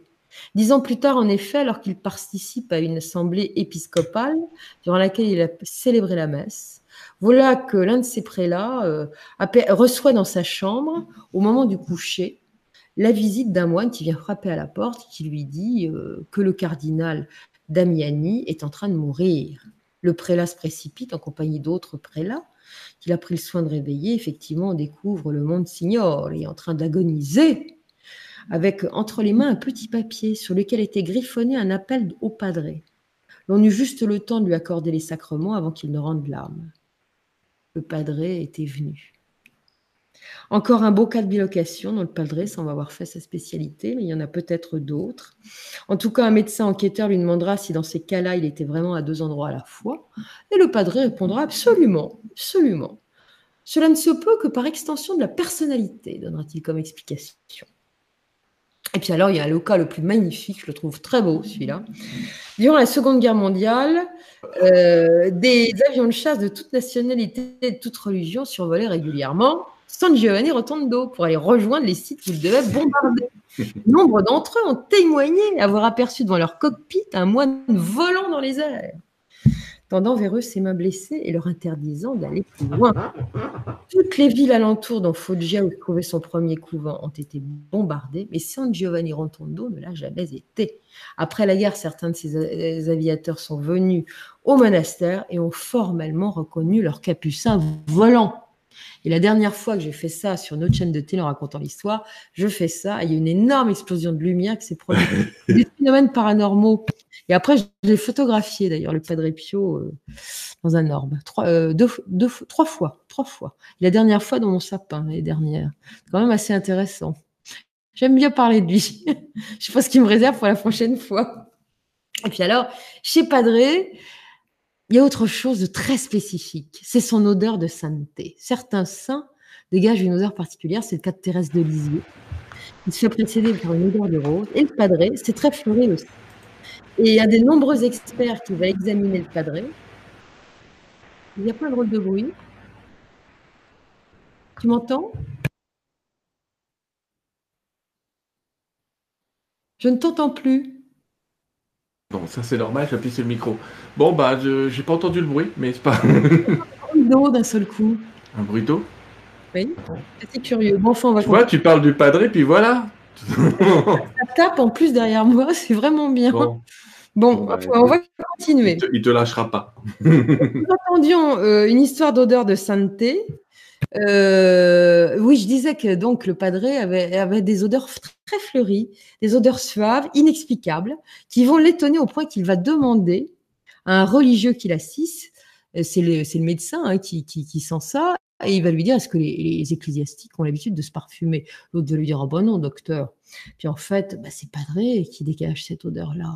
Quand on vient l'examiner, il sent très, bon.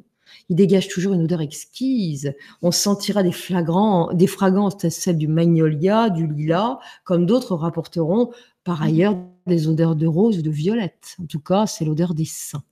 Voilà. Et puis, euh, il y a la clairvoyance. Lors des confessions, on va découvrir qu'il y a cette clairvoyance. également le don des langues. Le Padre Pio confesse à tout va, et sans réserve. Et il adore confesser en priorité les gros poissons, comme le curé d'Ars. Euh, ceux-là, il, les appelle comme ça parce que il se dit qu'il se confesse jamais qu'il y a fort à faire. Et les gros poissons en question, vous souvent être surpris. D'abord, le padré leur rappelle souvent leurs péchés quand ils omettent d'en parler. La voyance oblige. Et le padré sait que euh, il lit un livre ouvert dans les âmes grâce à un formidable don de clairvoyance. Et tout le monde le sait aussi. En fait, c'est un gros, grand médium avec un gros plus. Il le dira. C'est que la Providence l'autorise à tout voir tout le temps. Et puis ceux qui vont se confesser et qui s'expriment en langue étrangère, qui ne parlent pas forcément l'italien, vont constater pratiquement tous que le moine les comprend parfaitement et que mieux encore, ils répliquent dans leur langue.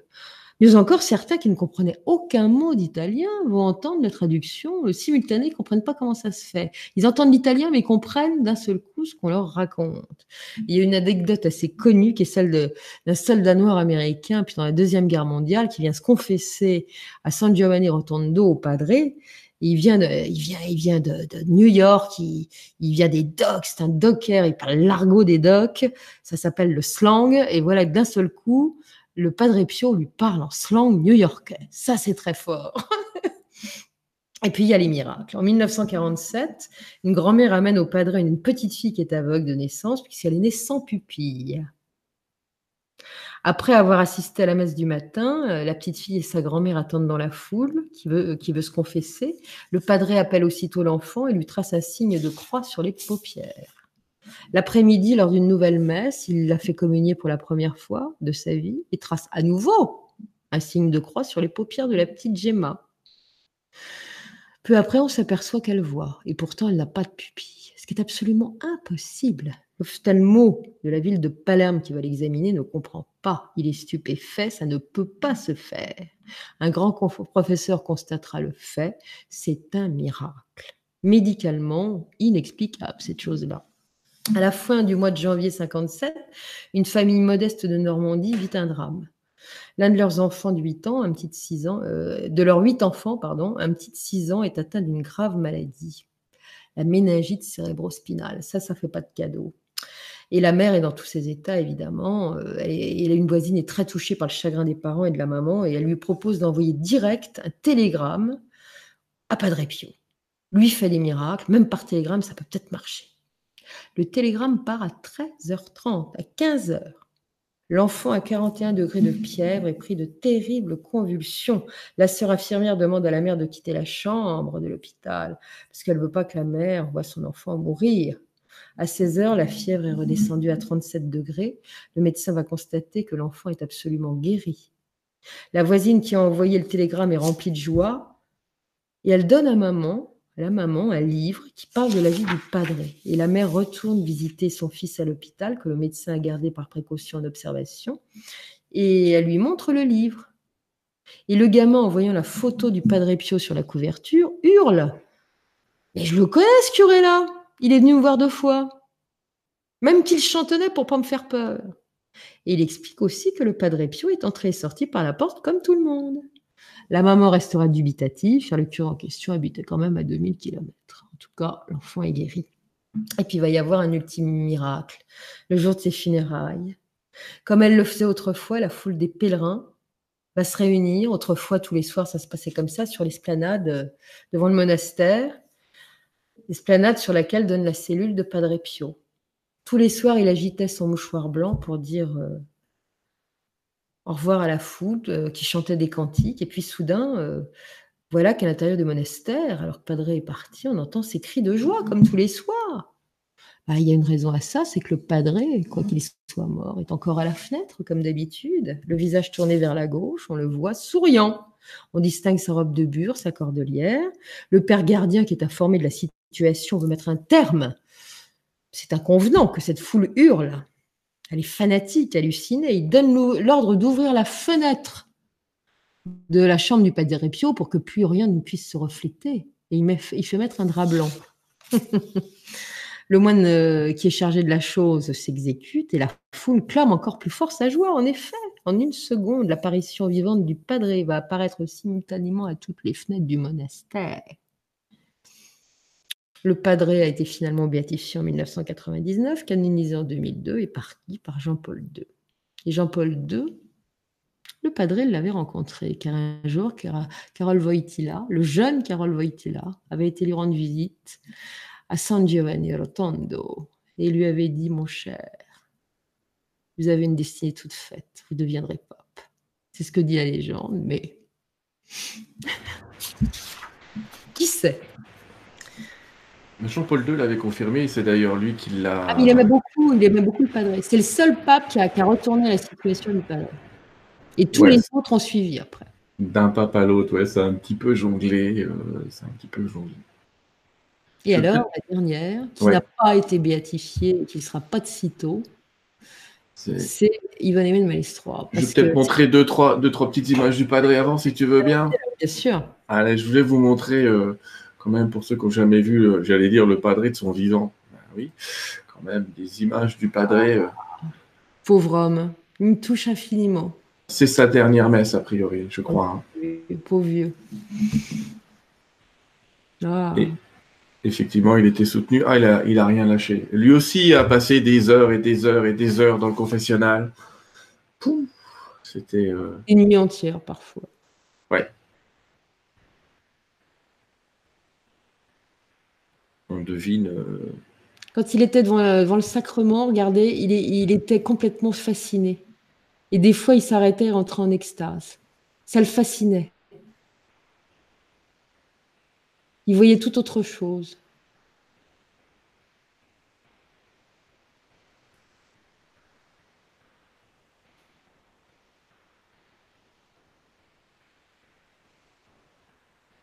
Rester silencieux devant le padre. Bah oui. Il n'y a rien à dire.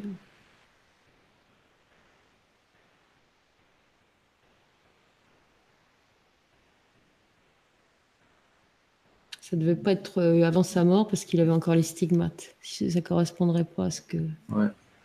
Ce qui a été raconté. Fait les photos. Mais bon, on sait très bien également que il y a des choses qui peuvent se prendre d'une certaine manière en photo et filmer d'une autre parce que c'est jamais la même chose.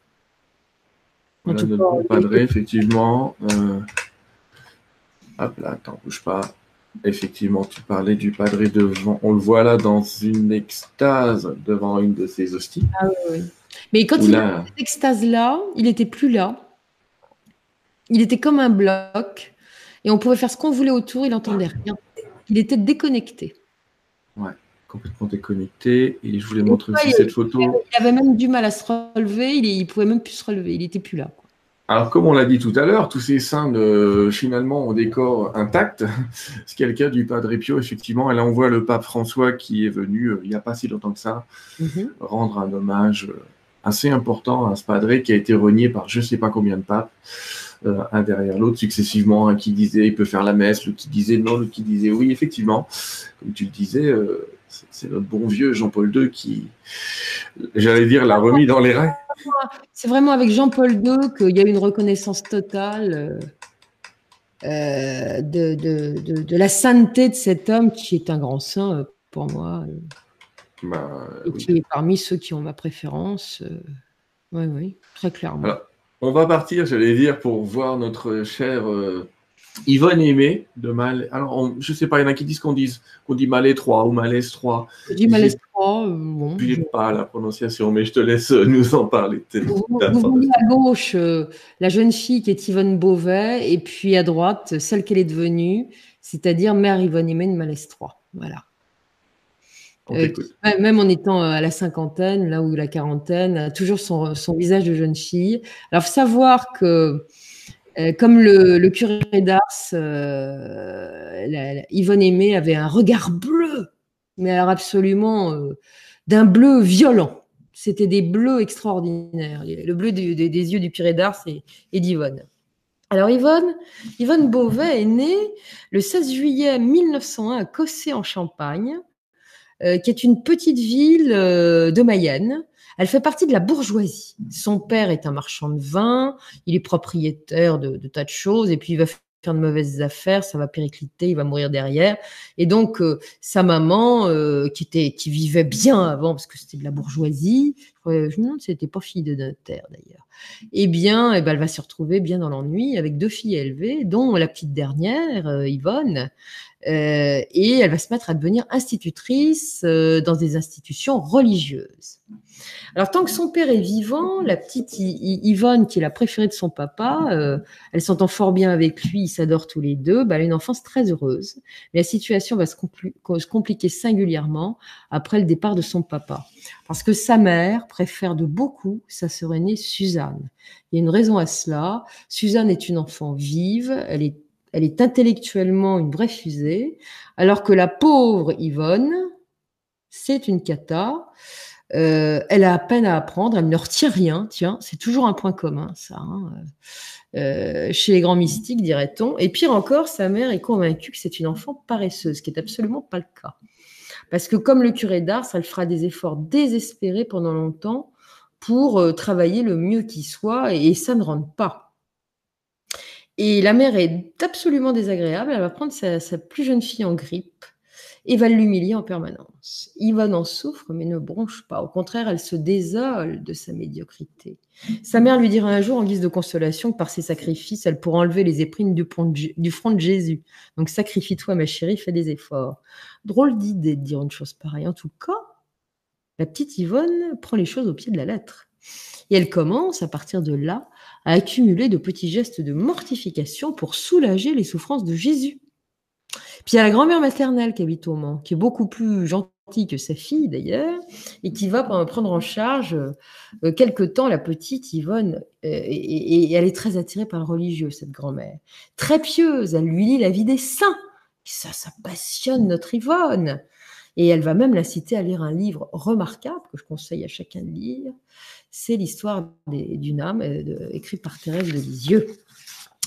Et ce livre marquera l'enfant au-delà de ce que l'on pourrait imaginer. La grand-mère l'incite aussi à faire la charité chrétienne. Elle lui dit d'aller vers les pauvres et de leur donner. Et ceci va développer chez Yvonne un don d'empathie qui ne fera que croître. Je ne parlerai pas de toutes ses œuvres parce que j'en ai parlé déjà dans la longue histoire que j'ai racontée d'elle, mais elle a une vie remarquable, absolument extraordinaire. C'est vraiment tout pour les autres.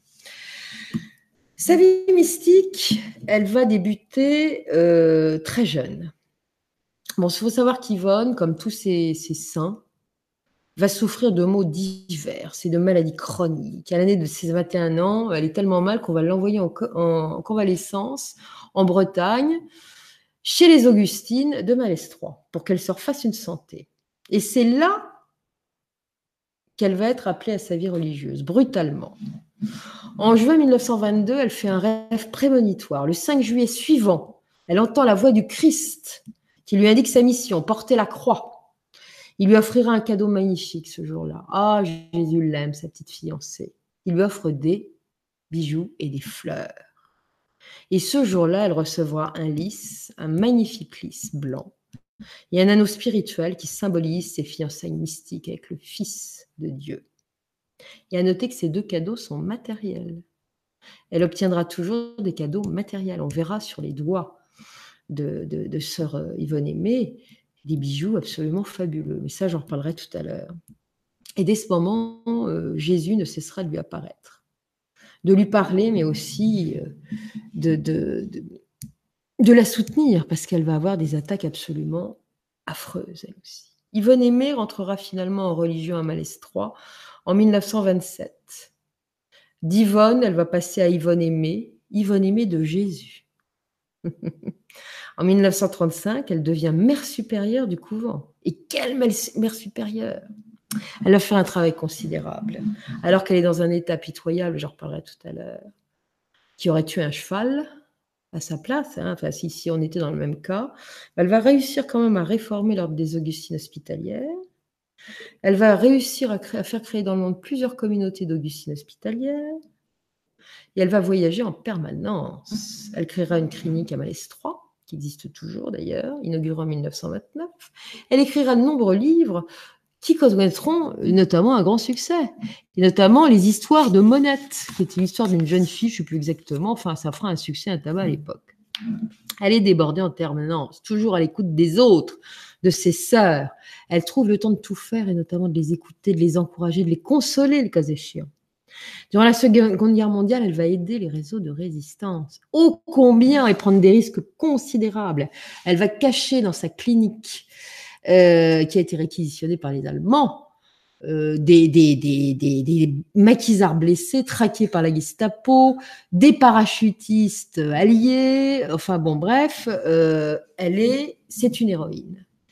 Et à la fin de la guerre, elle se verra décerner la croix de guerre. Le général de Gaulle en personne que l'on voit sur l'image va se déplacer à Malestroit pour lui donner la Légion d'honneur. Elle va recevoir également la médaille de la résistance et celle de la reconnaissance française. Et elle sera également faite extraordinaire, décorée par les Anglais et par les Américains des plus hauts grades honorifiques en la matière. Donc c'est une femme profondément concrète, Yvonne Malestroit, qui par ailleurs a une vie parallèle absolument ahurissante. C'est d'une mystique qui souffre profondément dans son âme, dans son corps, et qui nage au milieu des prodiges. Parce que la championne du prodige, vous allez voir, c'est pas ce dont je viens de parler, c'est elle. Elle fait beaucoup mieux. Et encore, je me suis retenue parce que je me suis lu toute la vie, tous les bouquins du Père Labute, euh, qu'on servit d'ailleurs à son prophète des béatifications qui n'aboutit toujours pas. J'en ai lu des tonnes et des tonnes, ça m'a absolument fasciné. Et il y en a à, l'appel des trucs, mais c'est pas possible. Et tout est documenté. Mon rêve, c'est d'aller voir les religieuses de Malaise 3 et qu'elles m'ouvrent leurs archives. J'aimerais tellement faire une émission là-dessus. Mm. Un documentaire, la filmer. Et un vrai cinéma. Si un jour je peux faire ça, je serai la plus heureuse des femmes. Enfin bon, bref. Donc c'est prodigieux. Euh, je noterai également que six ans après le décès, bah, elle aussi, on va retrouver son corps intact. Et alors dans de tristes circonstances, parce que comme il y a des fuites dans le cimetière, euh, les tombes sont noyées. Il y a de l'eau. Bah, il y a de l'eau. Et on va découvrir Yvonne nageant dans un jus saumâtre, intact, comme si elle dormait, absolument pas abîmée. Incroyable. En attendant, elle souffre de maladie étrange. Un ancien interne des hôpitaux de Paris, le docteur Lotte, disait dans les années 60 que ces graves maladies qui frappent les mystiques en général restent inexplicables. Il dira même, ce médecin, ce qui est quand même assez extraordinaire, que c'est peut-être la manière pour Dieu de remanier ou de modifier les organismes afin de les rendre réceptifs. C'est intéressant ça. Peut-on dès lors penser que les corps de ces êtres s'ajusteraient pour s'ouvrir à certaines fréquences venant de plus haut, ce qui leur permettrait des visions et des manifestations surnaturelles? Pourquoi pas? Ça souvent, en tout cas. En tout cas, les grands mystiques souffrent le plus souvent de maladies étranges qui restent des énigmes, des énigmes, tant pour la médecine que pour la science. Yvonne Aimée de Jésus ne fera pas exception, bien au contraire. Et elle réussira quand même à vivre toute sa vie avec trois maladies absolument mortelles. Je ne vous parle pas des autres qui ne sont pas une partie de plaisir. Dès l'âge de 11 ans, elle commence à souffrir de sérieux maux de tête, des migraines absolument atroces, de fièvres inexplicables qui vont empirer avec le temps. D'autres maladies se déclareront sur lesquelles les médecins auront souvent bien du mal à poser un diagnostic et qui la feront cruellement souffrir jusqu'à son décès en 1951. Et à chaque fois, alors que c'est mal barré, elle reviendra à la vie miraculeusement. Elle aussi va être, comme le Padre Pio, atteinte d'une tuberculose pulmonaire. On lui adresse même l'extrême onction. Sa mère et sa sœur, une amie, sont à son chevet. Et elles vont l'entendre murmurer que le démon est au pied de son lit. Il est là, mais il n'a pas le droit de me toucher. Et puis là, il y a là son ami, son ami médecin. Le docteur guérit. Elle est là. Elle va le sculpter. Et elle reste stupéfaite. Elle entend deux bruits cardiaques très distincts.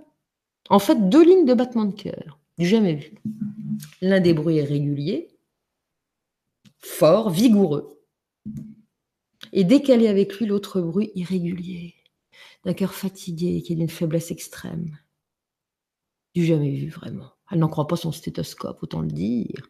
Un peu plus tard, il n'y aura plus qu'un seul bruit cardiaque, mais si faible qu'elle ne l'entend pratiquement plus. Vingt minutes plus tard, d'un seul coup, il devient inexplicablement vigoureux.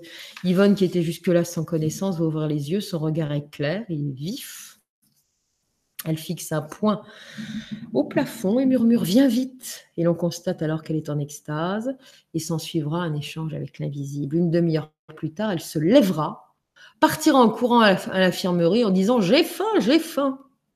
On va lui servir un plantureux repas et le soir, elle sera au réfectoire avec ses sœurs pour partager un bon dîner comme si de rien n'était. Elle euh, souffrira d'une maladie des reins. En 1923, elle, contractera des maladies euh, graves, vraiment graves, avec une grosse insuffisance rénale suite à des, épisodes de scarlatine. On, on, diagnostiquera même une tuberculose rénale. Elle va supporter des atroces souffrances sans jamais se plaindre.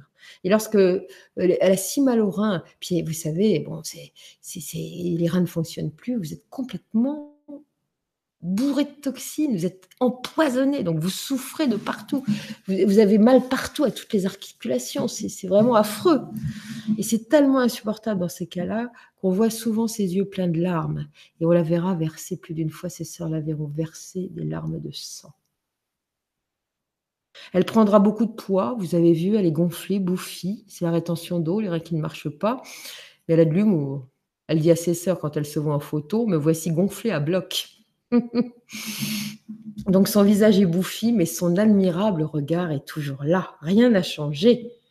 Et puis, elle va développer aussi un chapelet de maladies invalidantes, terriblement douloureuses, épuisantes pour certaines, crises d'asthme sévère, crises hépatiques, phlébite du bras droit, enfin des trucs sympas qui font un, un mal de chien pour certaines. Puis alors, surtout, des problèmes cardiaques absolument épouvantables qui vont s'aggraver notablement au fil du temps.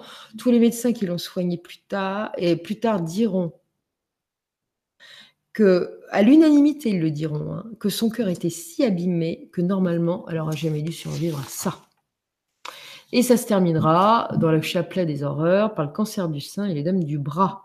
Ablation du sein gauche en 1949, elle mourra deux ans après. Très curieusement, elle dit Je veux pas de cancer, pourquoi vous m'enlevez ça? Quelle atroce idée Elle n'était pas contente qu'on lui retire un sein, qu'elle pensait qu'elle n'avait pas de cancer. Enfin, suite à cette opération, ça va être l'enfer pour elle, parce qu'elle va développer un, affreux, un affreux œdème du bras. Elle aura un bras qui aura 50 cm de diamètre.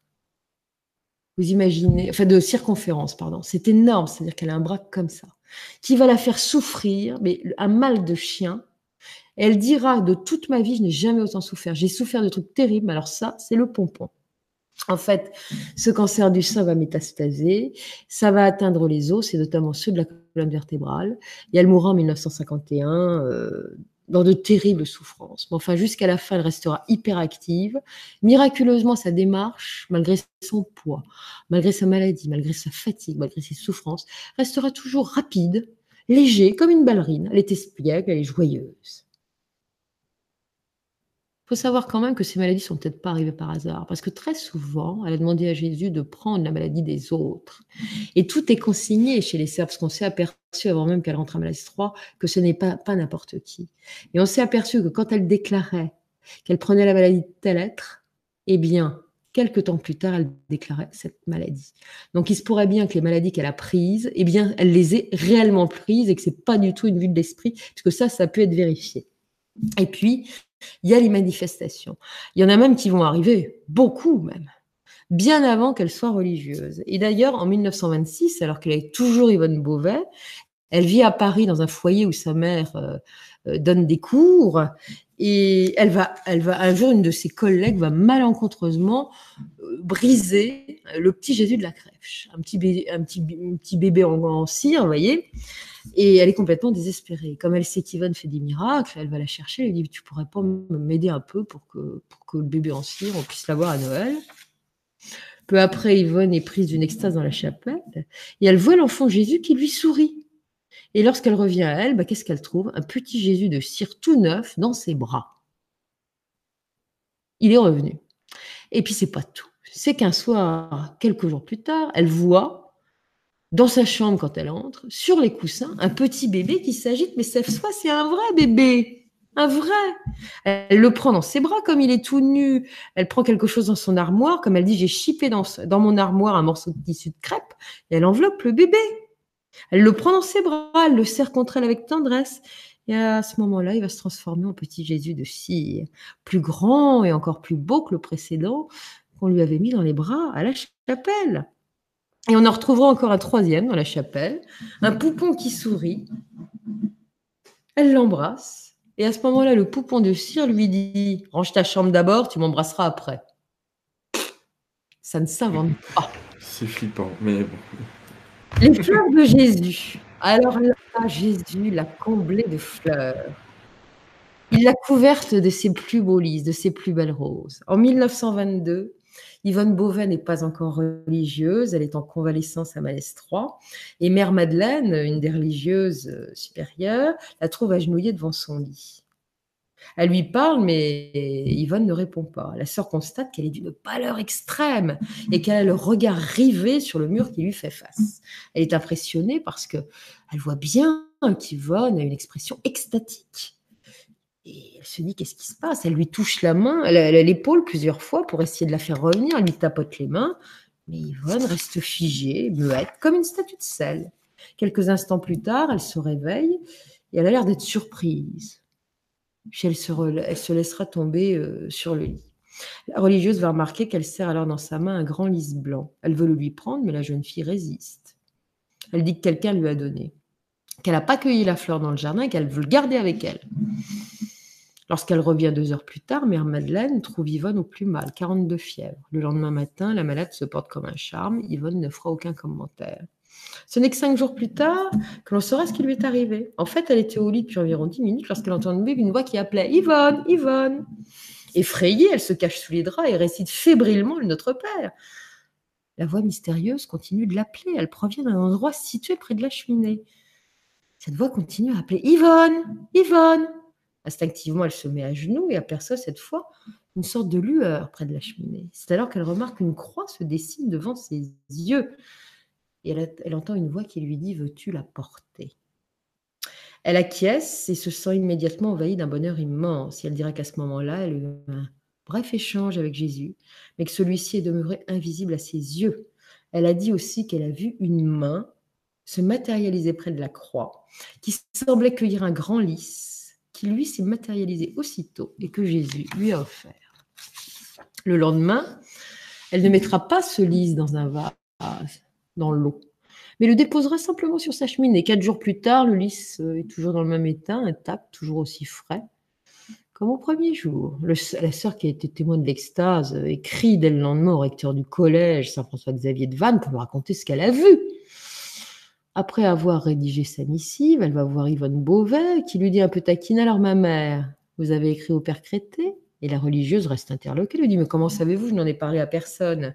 Yvonne lui sourit lui déclame aussitôt le contenu de sa missive, dans son intégralité, sans rater une virgule. Bon. Donc, ces manifestations de clairvoyance déjà remarquées chez Yvonne lorsqu'elle était plus jeune vont partir à ce moment-là euh, en essor complet, se développer considérablement et resteront constantes jusqu'à la fin de ses jours. En tout cas, quelques jours plus tard, Yvonne va se coucher très tôt car elle se sent fatiguée. Une fois qu'elle est alitée, elle va entendre la voix de Jésus qui lui dit Je viens reprendre mon lys car quelqu'un d'autre en a besoin. Effectivement, la fleur va immédiatement disparaître à sa vue. Et puis, il va y avoir une histoire de rose. Il y a beaucoup de fleurs, vous allez voir, dans la vie d'Yvonne euh, Aimée de Malestroit. En 1922, la sœur Marie-Madeleine offre des roses à Yvonne. Après le dîner, euh, la sœur de Mère Madeleine, c'est pas, elle s'appelle Simone Bateau et c'est une laïque, hein, elle n'est pas religieuse. Et elle offre donc des fleurs à Yvonne, elles se connaissent depuis un moment, et les trois femmes remarquent que d'un seul coup, l'une des roses bouge toute seule dans son vase. Alors, grande surprise, elle voit distinctement des lettres se former sur la tige. Elle regarde un peu, ça a un argenté, en s'approchant, elle découvre qu'il y a écrit Jésus, le roi d'amour. Yvonne tombe immédiatement en extase. Bon, curieuse chose. Et puis, après cette extraordinaire découverte, les femmes vont prier devant une statuette de Jésus devant laquelle elles ont déposé la, jolie rose. Et à un moment, elles vont examiner à nouveau la tige de la rose. Elles remarqueront que l'écriture est presque effacée. Quelques instants plus tard, il n'y a plus aucune lettre sur la tige. Incroyable. La sœur de Mère Madeleine demande alors secrètement une autre preuve. Et Yvonne prie avec elle pour que ça arrive. immédiatement, les lettres vont se reformer sur la tige de la rose. Quand même très fort. Il va y avoir un miracle des fleurs aussi, le 19 janvier 1928. Mère Madeleine, toujours, et une autre religieuse du couvent, Mère Ange Gardien, trouve Yvonne de Jésus alitée plongée dans un profond sommeil, les bras croisés sur sa poitrine. Et là, elles vont être surprises parce que elles constatent que dans la chambre, il y a des fleurs partout. La chambre est envahie de fleurs fraîches, des roses, des œillets, de toutes les couleurs, des pâquerettes, des renoncule, des violettes, de tout. Et au parfum des fleurs se mêle celui, plus enivrant encore, d'un encens. Un encens à la fragrance particulière que personne ne connaît et qui n'est absolument pas utilisé dans le couvent et même nulle part ailleurs. À l'automne 41, Yvonne Aimée de Jésus arrive à l'Oasis. L'Oasis, c'est la maison des Sœurs Augustines qui se trouve à Paris, avenue de Versailles, dans le 16e, pas très loin d'où j'habitais d'ailleurs. Et euh, c'est un petit hôtel particulier qui, à l'époque, est complètement désaffecté, où personne ne va, il n'y a aucune Augustine, aucune sœur, ni rien du tout. Et Yvonne veut remettre en route les Sœurs Augustines de Paris. Donc, elle veut réouvrir cette oasis. Et Yvonne va donc arriver là-bas, ouvrir les fenêtres, monter dans une pièce dont elle veut faire son bureau. Et quand elle a ouvert les persiennes, que voit-elle? Posés sur la cheminée, trois deux magnifiques bouquets de roses rouges d'une fraîcheur éclatante, qui ne sont pas dans l'eau ni dans un vase. Hein. Et puis alors, ne euh, faut, faut, pas rêver, on est quand même en pleine guerre mondiale. Les roses rouges, ça se trouve pas facilement, sinon à des prix qui défient toute concurrence. Et puis, il n'y a pas que ça. Il y a les odeurs et les volutes d'encens. Et ça, ça frappera beaucoup de religieuses qui se trouvent autour de Marie, euh. Mère Madeleine dira avoir souvent senti l'odeur caractéristique de l'encens dans la chambre d'Yvonne.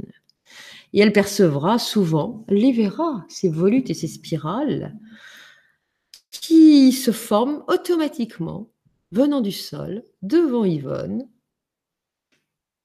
à un mètre ça sort parfois de ses vêtements aussi lorsqu'elle se trouve en extase. Et lorsque ces spirales disparaissent, elles se reforment aussitôt.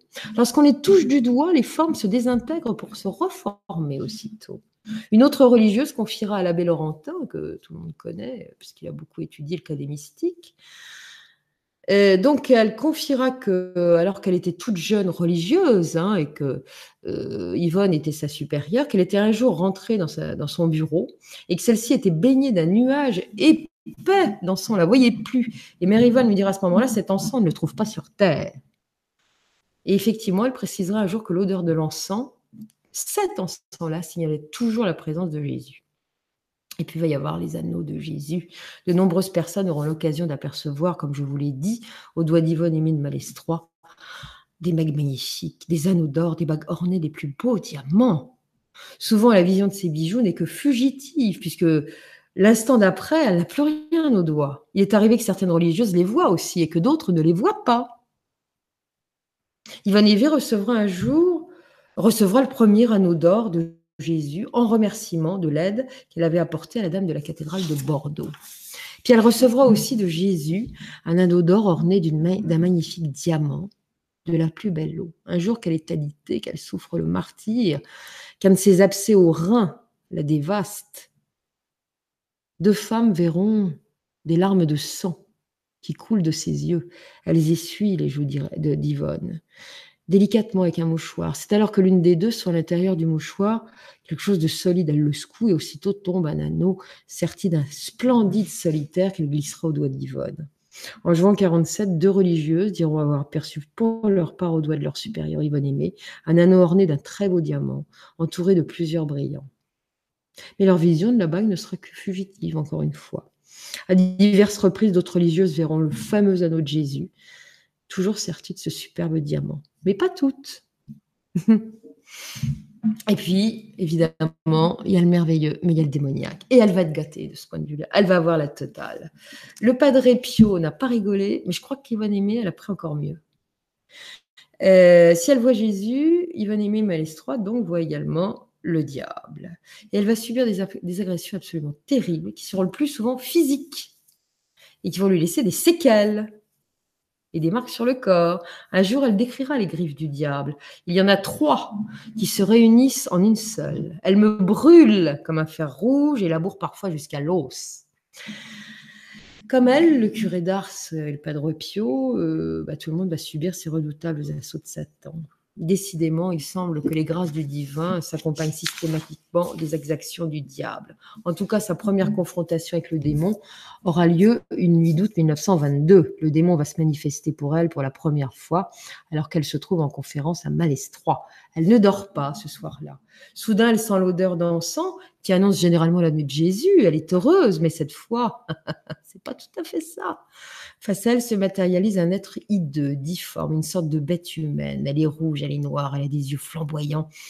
Les meubles vont être immédiatement bousculés, les objets vont voler dans la pièce, l'entité se met à, se, à la battre comme plâtre, à la griffer. Elle la fait tomber du lit, elle la traîne à travers la pièce en la tirant par les cheveux. Ses doigts crochus lui laissent des plaies profondes, elle est déchirée. Ou alors la brûle comme le frère un fer rouge. Mère Madeleine, attirée par le vacarme, arrive, la trouve dans un état lamentable. À un moment, elle va même voir de ses yeux de longues griffures profondes se dessiner sous ses yeux sur le bras et sur les mains d'Yvonne. C'est absolument épouvantable. Dès que Mère Madeleine quitte la chambre, le supplice recommence et immédiatement pour Yvonne, et elle se, ça se produira quatre fois dans la même nuit. La religieuse témoignera des blessures infligées à la religieuse et du désordre qui régnait dans la chambre cette nuit-là. Et puis, et puis, euh, en 1923, elle va subir une deuxième agression à Malestroit. Toujours, son corps sera labouré encore par ses griffes invisibles. Au fil des mois, elle sera aussi victime de crises de possession. D'ailleurs, c'est pas ça qui, bloque son procès en béatification. Euh, elle va être possédée. Crise de possession passagère, sa voix change, à ce moment-là, elle devient méchante, elle ricane, elle repousse les objets bénis. Et lorsqu'elle revient à elle, elle est absolument accablée. Et lorsque d'une crise particulièrement, euh, il y aura une crise particulièrement impressionnante, elle subira un exorcisme. Et il n'y en aura pas qu'un.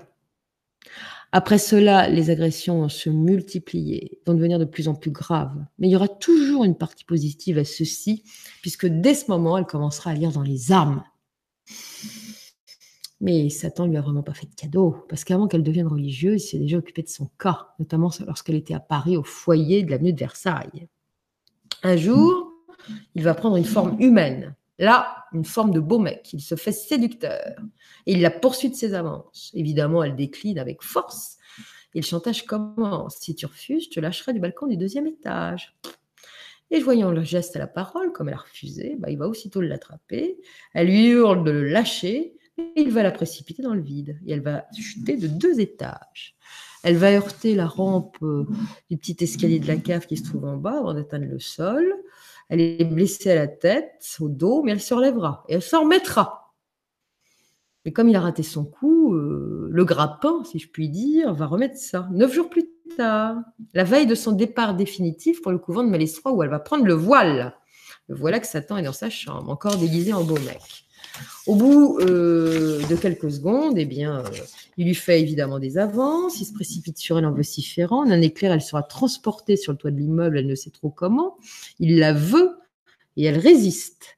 Euh, il la grippera par les cheveux et finalement la précipitera une fois de plus dans le vide. Mais là, on la retrouvera désarticulée en bas, sans connaissance, et elle souffrira jusqu'à la fin de ses jours de, des graves problèmes de dos qui sont liés à cette chute et elle ressentira plus exactement des douleurs au bas de la colonne vertébrale qui seront absolument insupportables. Elle dira que toute sa vie, elle a dû faire des efforts terribles pour se tenir bien droite, des efforts de tous les instants, sinon elle s'écroulerait comme une poupée de chiffon. En tout cas, Satan n'a pas réussi à la tuer ni à l'empêcher de partir au couvent. Pour son premier jour de noviciat, il va se venger, il va lui piquer sans arrêt les jambes pendant le dîner au réfectoire. Et le lendemain encore, il, il se précipitera sur elle et la blessera. Les sœurs constateront qu'elle présente huit entailles, dont trois extrêmement profondes qui provoqueront une grave hémorragie. Lors d'un nouvel assaut démoniaque, particulièrement violent, un vicaire en visite au monastère pratiquera dans l'urgence un exorcisme à nouveau parce que ça recommence. Et il verra, lui, sous ses yeux, d'horribles traces de griffes se dessiner sur le bras d'Yvonne et déchirer profondément ses chairs, tandis que le sang gicle à flot. Heureusement, il y a les extases et les apparitions. Alors qu'elle est en convalescence à Malestroit, Mère Madeleine va la trouver à genoux un jour dans sa chambre en extase. Elle la voit halter, elle reste d'elle. Au bout d'une dizaine de minutes, Yvonne s'effondre dans une syncope profonde. La religieuse va rester à son chevet pour la veiller quelques heures plus tard. Euh, elle a repris goût à la vie, elle va bien, elle a repris son énergie. Elle est à nouveau elle-même. Le lendemain, jour de son anniversaire, Yvonne assiste à la messe de Compli. Et soudain, voilà qu'elle aperçoit une lumière qui se forme derrière la grille du cœur. Et là, la lumière prend forme, mais ça n'est pas Satan, c'est Jésus. Il va poser les mains sur sa tête. Yvonne est surprise. Surprise parce que le prêtre qui est juste là ne voit rien. ne comprend pas qu'il s'aperçoive de rien. Elle, le voit bien. Aussitôt, une, une terrible, forte, tenace odeur de, d'encens va envahir la chapelle, quelque chose de magnifique, mais de complètement différent de l'odeur habituelle de l'encens brûlé à Maestro. Et la plupart des religieuses vont sentir cet enfant, cet encens, pardon, qui, qui trouve, qui trouve tout à fait euh, curieux. Quelques jours plus tard, elle va revoir Jésus vêtu d'une robe blanche immaculée, il a les pieds nus. Elle sera alors frappée par la couleur de ses yeux. Ceux qui ont vu Jésus en général, décrivent ça comme ça. Les yeux de Jésus sont d'un bras foncé, mais aussi de toutes les couleurs. Ils sont dorés, ils sont verts, ils sont bleus. Et puis l'expression de Jésus, c'est tout à fait quelque chose. C'est toutes les expressions en même temps. Et elle le verra aussi. La joie, la bonheur, la tristesse. On peut ajouter d'autres expressions encore. C'est pas rien le visage de Jésus. Et elle aura de multiples apparitions de Jésus par la suite, d'autant plus fréquentes que ses dons de clairvoyance et d'intuition se développent. Elle verra Saint Joseph aussi. En 1924, Saint Joseph lui apparaît. Elle le trouve beau et jeune. Beau et jeune d'apparence malgré ses cheveux gris. Il tient Alice à la main lui aussi et lui dit Je suis le gardien des vierges et la terreur des démons. Elle verra ensuite arriver la Vierge et Jésus qui viendront se placer de chaque côté de Saint Joseph. Et puis, elle fait des visions et, elle a des rêves prémonitoires. Souvent des rêves prémonitoires. Il y en a des particulièrement troublants. L'automne de 1922, elle, elle, séjourne à Anglette, donc euh, sur la côte basque. Elle va rêver à plusieurs reprises de démons qui s'acharnent de toutes parts sur l'Europe. Elle voit des multitudes d'hommes se battre, s'entretuer, des gens en masse qui sont sur les routes, des incendies dévastateurs un moment, elle va avoir une vision globale de, de, la Terre, une map monde, et elle, voit, elle va voir que se dessine le chiffre 17. Et puis il y aura un autre chiffre qui va se dessiner sur la France, le 39. Bon, ça, on se doute ce que c'est, c'est le début de la guerre, 1939. Elle voit aussi la Vierge qui porte une corbeille de rose rouge au-dessus de la France. Yvonne dira à ce moment-là avoir eu le sentiment que l'apocalypse qu'on lui a montré en rêve durerait 4 ou 5 ans. Elle a raison puisque c'est exactement ce qui s'est passé. La guerre a duré cinq ans, donc le rêve d'Yvonne Malès 3 de 1922 s'est bien réalisé. En août 1923, dans un train qui l'emmène au Mans, où elle doit séjourner chez sa grand-mère, elle aura une autre vision d'elle portant la tenue d'une religieuse augustine. Et elle se verra beaucoup voyager. Et cela se réalisera effectivement, puisqu'elle créera plusieurs missions euh, pour des créations de communautés augustines à travers le monde. Et puis tout à coup, dans ce rêve, la vision va se modifier. Elle verra des essaims d'avions dans le ciel qui vont jeter des bombes sur des trains, sur des villes, alors que des soldats vêtus d'uniformes verts cavalent partout en France. Elle se dit, mais ce n'est pas français ces uniformes. Et soudain, elle va entendre une voix grave qui va lui dire l'épreuve, la grande épreuve. Bon, pas un dessin, on connaît la suite. À une autre occasion, elle se verra entourée de nombreuses religieuses. Elle semblait être la mère supérieure. Ce jour-là, il fait beau et elle voit un officier très grand qui lui épingre sur la poitrine quatre ou cinq médailles dont elle sait que c'est la Légion d'honneur. Bon, on l'a vu tout à l'heure en photo. On sait que le général de Gaulle s'est déplacé à Malestroit et qu'il a épinglé euh, sur sa poitrine la belle Légion d'honneur et qu'il y avait d'autres médailles, effectivement, sur sa poitrine à ce moment-là. On voit sur la photo de droite notamment. Et Yvonne entendra aussi une voix jeune lui dire Les généraux, alors ça c'est plus grave, vous allez voir, euh, les généraux, les grands hommes ont leurs heures de gloire et de malheur. Un d'eux a mérité et démérité. Mais Dieu se souviendra de ses bonnes actions et à cause de cela pardonnera. Mais il aura à expier. Euh, je pense qu'elle faisait, ce rêve faisait allusion au maréchal Pétain. Voilà. Et puis il va y avoir des prodiges divers. Yvonne Aimée évoquera le fait qu'elle voyait clairement les âmes. Elle le disait. Elle disait souvent aux gens, je vous connais. Puis elle disait ce qu'elle voyait, ce qu'elle connaissait. Parfois, euh, ça survenait dans d'étranges circonstances. Ainsi, elle va relater un événement survenu en 1926 ou en 1927, on ne sait plus trop, qui va être rapporté par une femme qu'elle rencontrera plus tard. Il se trouve que cette femme marche dans la rue de Paris pour se rendre chez un avoué avec l'idée d'aller faire une procédure de divorce. Puis une jeune fille va la dépasser et s'immobiliser tout à coup devant elle quand elle arrive à sa hauteur. Elle lui dit de ne pas aller au rendez-vous, ça serait une très mauvaise idée, il faut pas qu'elle aille chez ses d'avouer. Elle lui dit qu'elle va connaître une, grosse bêtise. Elle lui dit également que si elle va demander le divorce, elle a plus de tort qu'elle que son mari et qu'elle ferait bien d'y réfléchir. Et l'apparition va donner des détails précis, tout à fait exacts. Et lui dit, Madame, maintenant il faut que vous retourniez chez vous. Et dans six mois, vous serez la plus heureuse des femmes, vous verrez. La dame ne l'enverra pas balader. Quelques instants plus tard, elle constatera que la jeune fille a disparu. Elle dira que sur l'instant, elle a pensé avoir affaire à un ange. Mais l'ange, elle va le revoir, quelques temps plus tard. Elle se rend à l'église Notre-Dame des Victoires et à côté, que voit-elle à genoux Une jeune fille qui prie avec ferveur. Oh Elle croit reconnaître son ange. Cette jeune fille, bah, elle saura son nom assez vite, c'est Yvonne Beauvais, se tourne vers elle et lui dit en souriant qu'elle n'est pas un ange. Et elle continuera tranquillement à prier. Un jour, Yvonne va rencontrer probablement son double. Elle croise dans la, rue une jeune fille, c'est à Paris aussi. Mais alors, c'est elle. Pareil, la même, il n'y a rien qui change. Elle et la jeune fille vont s'arrêter brusquement à quelques mètres euh, l'une de l'autre, se regarder droit dans les yeux, échanger un sourire, reprendre leur route comme si de rien n'était. C'est quand même assez troublant, ça. Et puis, Yvonne est clairaudiente. En janvier 1923, elle entend une voix qui lui demande de se rendre à la cathédrale de Bordeaux. On lui dit qu'elle doit y rencontrer quelqu'un, ni, plus ni, ni, ni, ni deux, la voilà partie. Elle connaît personne à Bordeaux, mais elle se dit, bon, faut que j'y aille, on l'a demandé, elle assiste à la messe. Quand soudain, elle remarque près d'un pilier une femme habillée de noir. Elle l'aborde, elle lui demande de la suivre. La femme est surprise, accepte. Elle se rend au fond de la cathédrale et Yvonne Aimée lui fait alors tout le récit de sa vie. Elle a tout entendu, tout vu. Et elle récite. Et elle lui met en évidence sous le nez sa lâcheté, son orgueil face à certains faits, la femme tombe à genoux et lui promet d'aller se confesser, de ne surtout pas recommencer. Et la grande spécialité d'Yvonne, parmi les saints, je crois qu'elle est unique dans le genre, c'est la récupération d'hosties profanées. C'est sa grande mission. L'hostie, euh, vous le savez peut-être, c'est la peut-être pas pour ceux qui sont pas chrétiens, c'est la représentation du corps du Christ. Et elle doit être conservée au sein d'une église, en général dans un tabernacle, avec des règles strictes.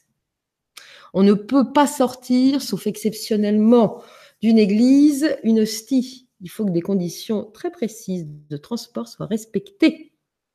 Si l'hostie n'est pas conservée selon ces règles ou transportée dans les bonnes conditions, elle est considérée comme profanée. Et dès 1923, euh, Yvonne va se voir confier la mission de récupérer des hosties profanées.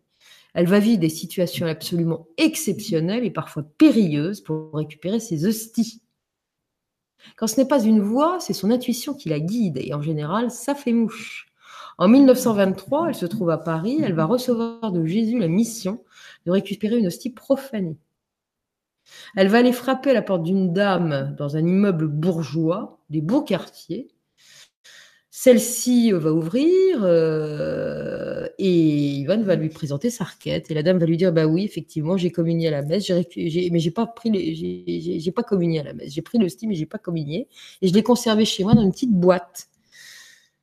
Et elle va rendre le style à, à Yvonne, immédiatement et sans discuter. Le lundi de Pâques 1924, Yvonne va avoir la vision d'une hostie jetée par-dessus la palissade d'un parc qui donne sur la nuit de Versailles, que je connais bien d'ailleurs. Et elle va immédiatement euh, euh, euh, partir suivie d'une amie. Et effectivement, les deux vont trouver l'hostie à l'endroit qu'Yvonne a indiqué. La même année, une amie va l'accompagner dans la recherche d'une hostie profanée dans le 17e arrondissement de Paris. Elles vont courir les rues proches de la nuit des Ternes, dans le 17e arrondissement. Elles vont atterrir rue Bayen. Au coin de la rue, elles vont croiser un homme un peu particulier. Il a l'expression mauvaise, il lâche une insulte, il s'éloigne. Yvonne ressent alors une intense douleur au niveau du dos et elle s'exclame Oh, que je souffre nous devons approcher. Elle confie euh, à son ami qu'il se passe quelque chose. L'homme repasse derrière elle. Yvonne ressent à nouveau une très vive douleur. Et un peu plus loin, sous un réverbère, elles vont apercevoir une enveloppe blanche dans le caniveau. Yvonne ouvre et à l'intérieur, il y a effectivement une hostie.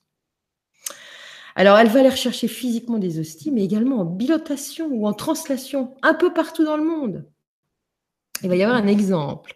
En septembre 1941, elle se trouve chez son ami Paul Labutte, donc le, prêtre, qui est son ami d'enfance, et sa tante. Et cela vont la voir dans sa chambre ce soir-là parce qu'elle est souffrante, elle est alitée. Ils la trouvent en extase et ils comprennent très vite qu'elle assiste à une messe. Et ils comprennent très vite aussi que cette messe se passe en Australie, figurez-vous. Il la voit frapper sa poitrine et réciter la Gnus Dei. Et elle dit soudain Oh oui, je veux communier avec eux. Et à ce moment, tenez-vous bien, les deux témoins vont voir apparaître un rayon de lumière qui traverse la pièce. Il transporte une petite hostie, ce rayon, qui passe devant eux et va se poser directement sur les lèvres d'Yvonne. Elle va faire un petit signe au prêtre, Paul Labute, qui comprend, il saisit l'hostie, il la fera communier. Quelques jours plus tard, elle se promène avec lui dans un petit sous-bois. Il s'amuse à faire des photos de tout et de rien. Puis soudain, il l'entend pousser, Paul l'entend pousser des hurlements de souffrance. Elle lui dit qu'à Paris, des hommes sont en train de profaner une hostie, qu'elle voit transpercer avec un poinçon et l'hostie saigne. Paul Labute va l'entendre prier et dire à son ange Luman, car elle a un ange, elle a deux anges, mais son ange gardien, qui est toujours très, très dans le coup pour aller chercher les hosties, s'appelle Luman. Luman luminise donc la lumière. Hein. Et elle demande à Luman d'aller chercher. Dans l'instant, Yvonne et Paul vont apercevoir alors le rayon de lumière oblique qui passe devant eux, qui descend lentement vers un petit sapin, et sur le rayon, nous allons le voir, il y a une hostie. Et elle pose cette hostie sur la branche d'un arbre, enfin sur une feuille d'arbre, sur la tranche, comme vous voyez sur la photo. C'est les photos d'Yvonne de Malestroit hein, et les mains de Paul Labute que vous voyez là. Et, et cette hostie est percée en son milieu, comme vous le voyez. Du sang s'en écoule un peu et commence à l'imprégner. Yvonne tombe en prière avant de se saisir de l'appareil photo où elle fera les photos que vous venez de voir. Elle va ensuite aller cueillir l'hostie sur la branche, la poser sur une grande feuille, c'est plutôt ça que vous voyez, la grande feuille. Et, du sang s'en écoule. Et peu à peu commence à l'imprégner. Yvonne tombe en prière.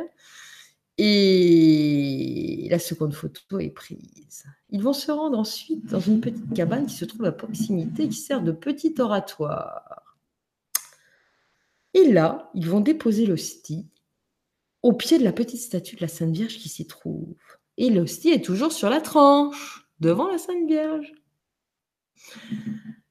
Yvonne dira plus tard qu'ils ont vécu un épisode assez troublant. Ils ont l'impression qu'il bah, y a eu une parenthèse dans le temps.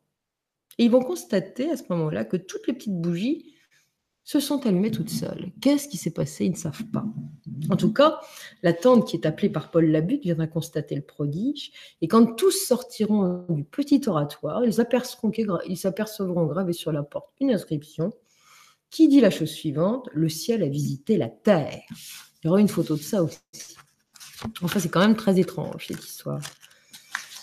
à la tombée de la nuit, ils vont venir récupérer l'hostie qu'ils vont ensuite déposer dans une pile de linge propre dans l'armoire de la chambre d'Yvonne. Après le dîner, euh, Paul va trouver son ami Alité. Ben voilà, le ciel a visité la terre. Vous avez la photo. Voilà. Après le dîner, donc Paul va trouver son ami Alité recroquevillée en train de gémir de souffrance. Elle hurle qu'elle est blessée au cœur et, elle lui demande d'aller chercher sa tante. Quand la tante va arriver et relever la chambre d'Yvonne, la, chemise d'Yvonne, elle va avoir un haut le cœur. Elle va découvrir une, horrible plaie béante à l'endroit du cœur. Le lendemain, le prêtre la fera communier, donc Paul Labutte la fera communier. avec l'hostie transpercée et sanglante, et son cœur se refermera. Il va y avoir les roses du cœur aussi, toujours dans les fleurs, mais dans la souffrance. Le vendredi, tous les vendredis, Yvonne vit son heure sainte. L'heure sainte, c'est 3 heures de l'après-midi, c'est l'heure de la mort du Christ. Et le stigmate de son cœur s'ouvre et saigne. Mais un jour de 1926, il va y avoir une énorme hémorragie si importante qu'elle inquiète une de ses amies qui va aller chercher du secours. On va retrouver en venant Simone totalement inconsciente et son corps qui tressaute à chacun des battements de son cœur. Les battements sont très violents. Et lorsqu'on va soulever le linge souillé de sang qui couvre la plaie, surprise, que voit-on? La corolle d'une magnifique rose rouge qui émerge lentement de la plaie en s'épanouissant, comme si elle poussait de terre. La rose pousse au creux de cette plaie. Sa tige sans épines s'allonge, ses feuilles se déroulent comme le ferait celle d'une fleur émergeant de la terre. Bah, il n'y aura plus qu'à cueillir, c'est ce qu'on fera. Le lendemain, la plaie sera toujours bléante, on cueillera cinq autres roses, aussi rouges que le sang qui continue à s'écouler de sa poitrine meurtrie, sauf qu'il y en a une, je crois, qui avait des épines. Donc pour tirer, ça sera absolument atroce, elle va pousser un hurlement. Son cœur euh, n'est pas ordinaire. Parfois, il est incandescent. Le 8 mars 1928, Yvonne Aimée est en prière dans une chapelle, dans la chapelle de Malestroit. Elle s'affaisse et soudainement dans sa stalle. Les sœurs s'aperçoivent alors que sous, sous sa robe, lui, une clarté, une clarté incandescente. Puis il y a des petites flammes qui vont sortir de sa poitrine à l'endroit du cœur. Le cœur qui palpite, qu'elle voit palpiter, tout rouge. Puis ça s'éteint. Yvonne va revenir à elle après ça. Le 16 mai 48, donc de la 20 ans plus tard, l'une des religieuses croise Yvonne Aimé dans un couloir sombre le soir. À travers le tissu de sa robe, elle va apercevoir le cœur lumineux qui palpite encore.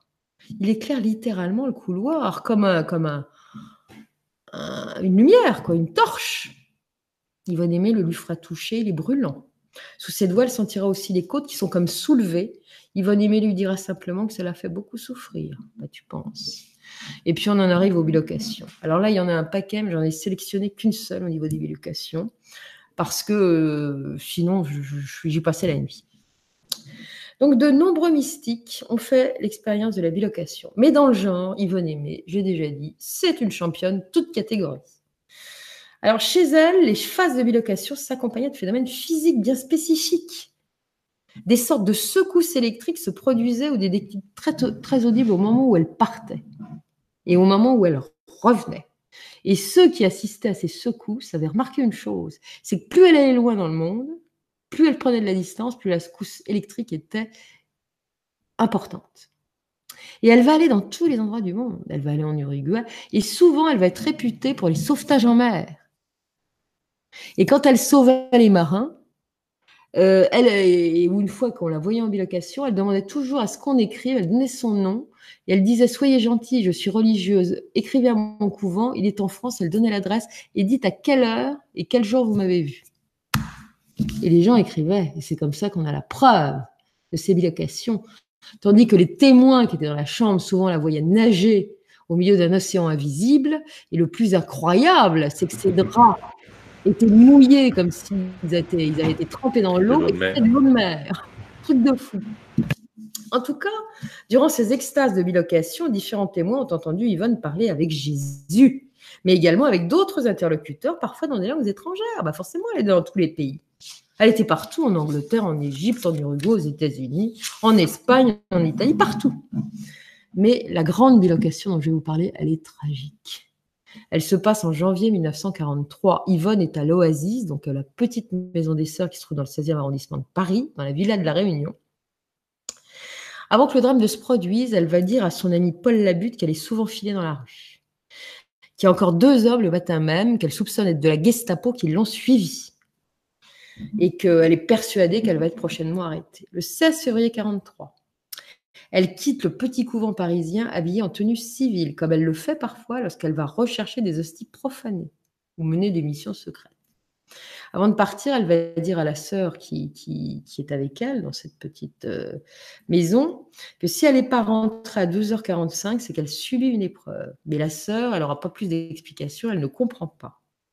Un peu avant midi, cette religieuse qui est restée dans la petite maison des Augustines va recevoir un pneumatique. Un pneumatique, c'est une sorte de télégramme.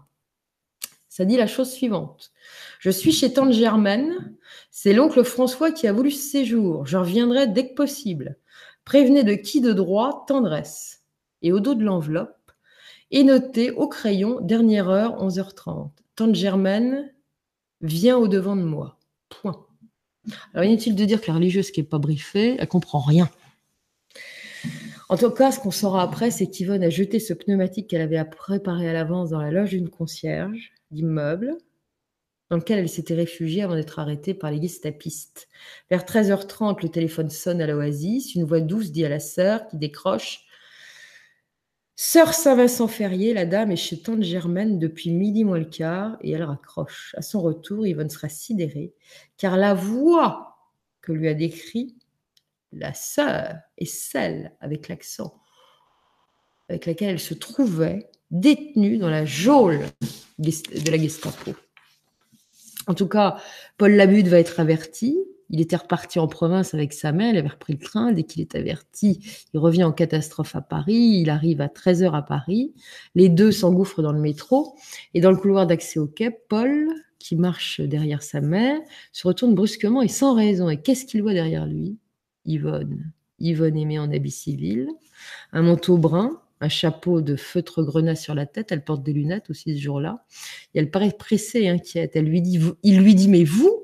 Et elle répond, marche, marche. Le métro est là, il monte dans la rame. Lorsque le train démarre, euh, il murmure joyeux, mais vous êtes libérée Et elle répond dans un soupe, non, je suis pas libérée, je suis en prison, je supporte la torture debout devant un mur. J'ai la tête dans une sorte d'étau. Il comprend alors qu'elle est en bilocation. À un moment, elle relève le visage.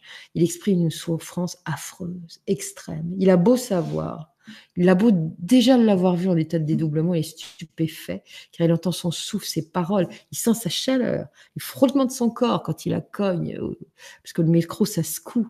Elle est bien vivante à ses côtés, et pourtant. À la station d'Enfer Rochereau, Yvonne va descendre rapidement, sans lui dire un mot, sur lequel elle se retourne, elle lui lance un regard d'une détresse terrible. Il la suit des yeux. Elle est entourée de voyageurs et d'un seul coup, à 3-4 mètres de la rame, plus rien. Elle a disparu en un claquement de doigts. Au terminus de la porte de Pantin, sa mère monte l'escalier devant lui, qui mène à la sortie. Paul Labute monte derrière elle. Il se trouve à mi-escalier lorsque le battant s'ouvre. Quelqu'un s'engage précipitamment. C'est Yvonne, encore elle, vêtue de la même façon. Elle a l'air effrayée, elle lui lance à mi-voix Prie, prie, si tu ne pries pas assez, on m'embarquera ce soir pour l'Allemagne. Ne le dis à personne. Et sous les yeux stupéfaits de Paul Labutte, elle devient à nouveau invisible. En début de soirée, Paul Labutte retourne à l'oasis. La sœur qui l'accueille est en larmes. Elle demande où est sa révérende mère. Fidèle à sa parole, Paul Labutte reste muet. Après le dîner frugal, mangé sans faim, il monte dans le bureau d'Yvonne pour s'isoler et prier. Soudain, il entend dans la pièce un grand bruit qu'il déclarera semblable à celui d'un cavalier botté sautant de cheval qui sera retombé à pieds joints. Il se retourne et qu'est-ce qu'il voit là? Yvonne Aimée, là, vacillante, debout près de son bureau, vêtue telle qu'il a croisé quelques heures plus tôt, mais elle n'a plus de chapeau ni de lunettes et ses cheveux sont tout en désordre. Il se précipite et la saisit au poignet. Elle se débat alors vigoureusement. Lâchez-moi, lâchez-moi, lui crie-t-elle. En se débattant, elle bouscule meubles et fauteuils, elle est terrifiée. Elle dira plus tard qu'elle a pris son ami pour son tortionnaire. Tout à coup, elle semble réaliser où elle se trouve et se calme. Ah, c'est toi mon polo lui dit-elle. Puis elle se laisse tomber dans un fauteuil. Paul Labute l'interroge. Il veut naturellement savoir euh, comment elle a fait pour revenir de l'enfer. Et surtout, il aimerait qu'elle lui explique l'astérissage inexplicable qu'elle vient de faire dans la chambre.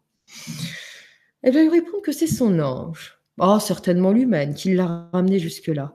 Elle lui dit aussi qu'il l'a attrapé au moment où la Gestapo réunissait un groupe en partance pour l'Allemagne. Elle avouera aussi à mon retenu avoir terriblement souffert. Lorsque Paul Labute et la religieuse remonteront plus tard pour s'assurer que tout va bien, leur surprise sera grande. Ils trouveront Yvonne étendue sur son lit, tout habillée. Elle est enveloppée d'un grand voile de tulle blanc. Pour le retenir, un fin cercle d'or lui barre le front. Son visage est serein, affiche la sérénité et l'extase, elle dort paisiblement. Mais surtout, la chambre croule de fleurs. Les meubles, les fauteuils, la cheminée, le sol, tout en est recouvert. Un océan de fleurs fraîchement cueillies, des tulipes, des arômes, des roses, des lilas, tout ça, ça s'embelle et ça embaume. Comment cela est-ce possible? Et en temps de guerre, en plein hiver en plus. Qui, dans le silence de la nuit, aurait pu déposer autant de fleurs? Qui aurait pu, avec autant de grâce, habiller Yvonne, l'aimée de Jésus Yvonne racontera plus tard son supplice. Après avoir été fouettée par un Français gestapiste, sans succès pour la faire avouer, celui-là a décidé de passer à autre chose et de lui faire subir l'extrême. La voici le coup passé dans un autre fer, se tenant en équilibre sur la pointe des pieds face à un mur inatteignable. Si elle se fatigue, elle s'étrangle. Elle dira à Paul Labutte qu'à ce moment critique, elle était vraiment entre deux endroits, dans le métro en même temps, et également dans la sordide geôle, toute tremblante, le cou cerclé de fer. Ah, les biglocations d'Yvonne Aimé de Malestroit. Heureusement que c'était plus facile d'habitude, si j'ose dire, parce que là, vraiment, c'est une chose incroyable. Alors, il y a énormément de documentation et de choses sur, les, sur la vie d'Yvonne Aimé de Malestroit.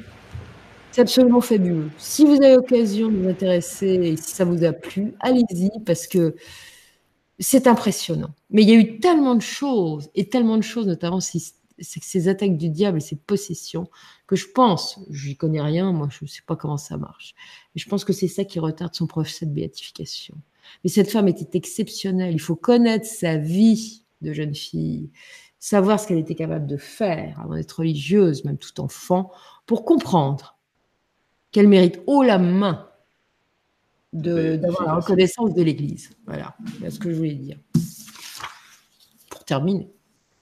Ah, que te dire, que te dire euh, Déjà, je vais remettre l'image de nos trois personnages et dire qu'on sent, on sent profondément dans, le regard de ces trois personnages qui étaient le, père Vianney, encore comme ça, euh, le padre Pio et Yvonne Aimé, une profonde chaleur, une douceur, une tendresse implacable. Je dis implacable parce qu'ils étaient aussi très intransigeants, on l'a vu ce soir avec toi. Ah, ils avaient tous du caractère. Ouais, ouais. Sur les règles, on n'a pas parlé des, évidemment des écarts du Padre Pio qui a quand même jeté un coup de pied dans le cul un paquet de gens de, l'église parce qu'ils n'étaient pas au bon endroit au bon moment. Mais euh, il y a plusieurs personnes quand même qui l'ont vu faire ça. D'ailleurs, euh, un des trucs qu'elle aimait. C'était le plus terrible, le padré. Ouais. un des trucs qu'elle n'aimait pas, le padré, c'est que les gens viennent le voir en lui disant guérissez-moi. Là, il mettait les gens dehors en disant tant que vous croyez que c'est moi qui guéris et pas Dieu, sortez. Sortez, je veux pas vous voir. Ce qui n'est pas très étonnant. Il avait un problème avec les dames aussi. Il aimait mieux confesser les hommes que les femmes. Il trouvait que les femmes euh, étaient un peu. Euh, c'est toujours compliqué. Ouais, ouais, ouais. En tout cas, je te remercie beaucoup de nous avoir raconté l'histoire de ces trois personnages. Oui, le curé d'Ars de nos jours est devenu le saint patron de tous les curés. Le Padre Pio a enfin été euh, canonisé. Et effectivement, euh, Mère Yvonne Aimée mérite très largement, très largement tout ça. Effectivement, je suis d'accord avec toi. c'est qu'un avis perso, mais je suis assez d'accord à dire que quand il y a un cas de possession dans la vie de certaines personnes, ça pose question, euh, c'est toujours un petit peu compliqué ces histoires. Effectivement, on n'est pas dans le sein des saints pour comprendre vraiment euh, ce que sont les, procès en béatification. C'est un procès, hein. c'est quand même assez fabuleux. C'est-à-dire qu'on doit prouver, euh, bon, les miracles sont... Pardon? C'est un vrai procès, les avocats. Ouais, ouais, il y a, y a quand même largement c'est extrêmement rigoureux. Euh, il y a des règles absolument euh, féroces et il ne faut pas les respecter. Et, c'est pour ça, que ça prend des années. Ouais. Un des plus rapides, je pense, c'est chez Jean-Paul II, mais c'est rare. Au moment, il n'est pas sain, il est à l'état précédent. Bien heureux. Enfin, je crois qu'il y a des étapes en plus. Bien heureux. je, crierai de joie euh, quand Yvonne Aimé, qui est, qui est ma préférée, avec Sainte Thérèse de Lisieux, je crierai de joie quand elle est canonisée. Il y a énormément de choses à dire à propos de Sainte-Thérèse. Je te remercie beaucoup de cette émission, Elisabeth. Dire. Je, ne voulais pas terminer quand même sans dire que tu nous as enfin fait un livre. Ah oui, oui. Que je voudrais présenter et qui s'appelle Rencontre avec les humains d'outre-espace. Je voulais en parler avant, mais figurez-vous qu'avant, c'était impossible de l'avoir parce qu'il s'est écoulé très très vite. Mais maintenant, c'est bon. Il est à nouveau disponible. il est allez, disponible chez tous les bons libraires, comme on dit. Les bons ou les mauvais. mais il est disponible partout. Je dis les mauvais parce que on peut l'avoir sur Amazon, sur un tas de, gens, de choses comme ça. Mais il n'y a pas de souci. C'est aux éditions Le Temps Pressant qui est une très bonne édition avec des gens que tu connais bien je pense, et qui sont sympas, super sympas, dans la collection Enigma. Et euh, tu nous as compilé là quelques histoires, euh, j'allais dire, de rencontres, d'enlèvement, d'adduction. Alors, ça sont des humains euh, qui ont rencontré des, des êtres humains, mais qui viennent d'ailleurs. Et je, dois dire que j'ai eu plaisir à raconter ça. On parle toujours des affreux petits gris et tout ça. donc, je me suis dit, on va, on va commencer cool. Euh, ce sont des cas documentés euh, pour certains, euh, bien, très bien documentés. Il y a des choses qui sont, qui sont probantes.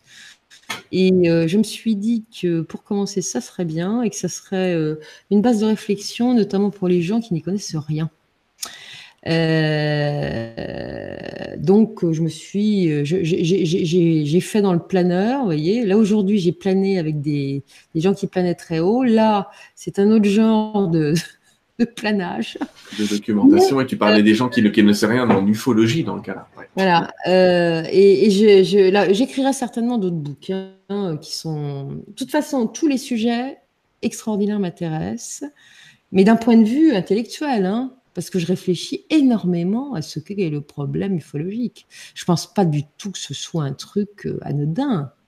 Je ne pense pas non plus que ce soit forcément des extraterrestres. Il y a des tas de choses auxquelles je suis euh, depuis que je, euh, depuis que j'étudie euh, notamment les problèmes des abductions, je parle pas vraiment des blonds et des, des, des humains dont je, qui sont dans ce bouquin, d'autres où je commence à faire de sérieux rapprochements avec autre chose. Hein. Il est clair qu'il y a des rapprochements à faire dans tous les phénomènes dits mystiques et qu'on pourrait classer l'ufologie dans les phénomènes mystiques et qu'il euh, y a beaucoup de représentations, notamment du Christ, sur des vaisseaux spatiaux euh, ou dans des roues de lumière un petit peu particulières.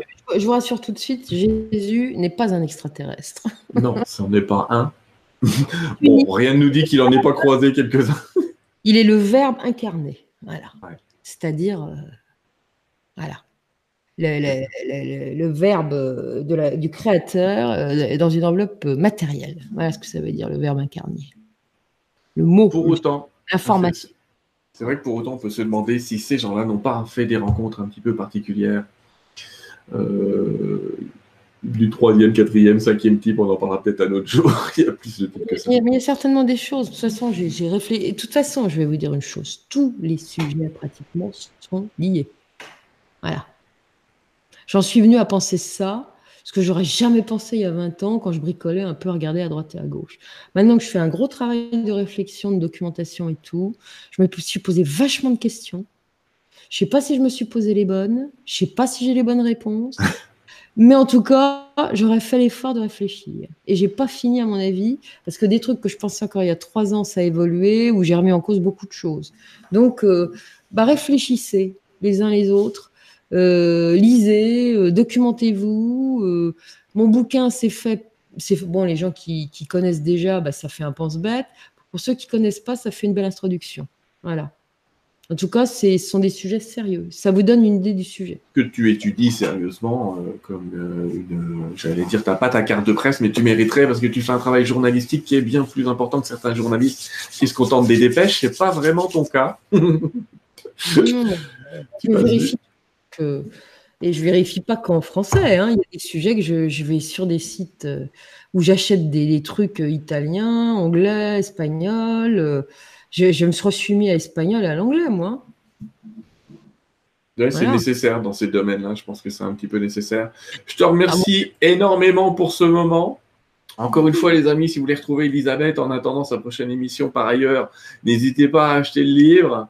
Il est dispo. Euh, vous allez passer un bon moment parce que la manière dont elle l'a écrit, c'est un petit peu la manière dont elle nous parle. Donc, euh, c'est quand même, c'est quand même super agréable. Il y a des tas de gens qui effectivement ont confirmé tes talents de conteuse dont on doutait pas une seconde. Hein. Et euh, un livre qui se lit comme ça de manière agréable sur des sujets même parfois un petit peu difficiles, c'est vachement sympa. Euh, merci, merci mille fois. Tu es la bienvenue quand tu veux, sur le sujet que tu veux. Je peux pas te dire autre chose. Écoute, je viendrai te revoir bientôt. Allez, on se fera un petit sujet. C'est open bar. tu choisis. Hein, on a dit, si tu viens me voir dans les Vosges, on ira voir un peu la vie de Jeanne d'Arc, euh, ou plutôt de Jeanne des Armoises, où on ne sait pas si c'est elle ou pas. on pourra, il n'y a pas de souci. on peut revoir tout ça. De partout, on parle de Jeanne et je vais sur les pas de Jeanne. Donc, euh, Ah, ça passera par les Vosges, hein, forcément. Je finirai à Don Rémy, vos couleurs et tout le bazar. Ça, c'est Metz. Obligé de bah passer à Metz. Il y a quelque chose à faire à Metz, d'ailleurs. Merci pour ce moment. Je voudrais euh, remercier tous ceux qui étaient présents ce soir. Euh, tous, bonsoir à toutes, merci. je vais te laisser le mot de la fin. Tu sais quoi, je vais te laisser le mot de la fin. Et puis moi, je vais juste dire aux, aux personnes qui sont là, écoutez, j'ai pas prévu d'émission au mois d'août, on sait pas trop comment ça se présente. Au mois de septembre, on retravaillera un petit peu ces histoires de miracles. Vous allez voir, on va parler aussi de FT, on va parler de techniques de soins un petit peu bizarres, énergétiques. Je suis toujours un peu aussi dans ces domaines-là. Évidemment, pour ceux qui me suivent autour du channeling, ça continuera. Et puis, euh, ben, Elisabeth, je te laisse le mot de la fin.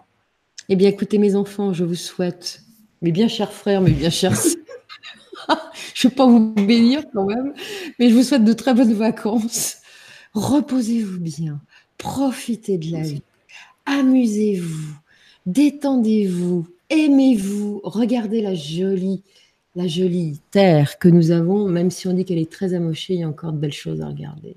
Voilà. Et ça, c'est le tout, c'est très important et ça détend bien. Voilà. Donc faites-vous plaisir et puis euh, bah, à bientôt. Je vous souhaite une bonne nuit, faites de beaux rêves, etc., euh, etc. Voilà. Ce sera le mot de la fin.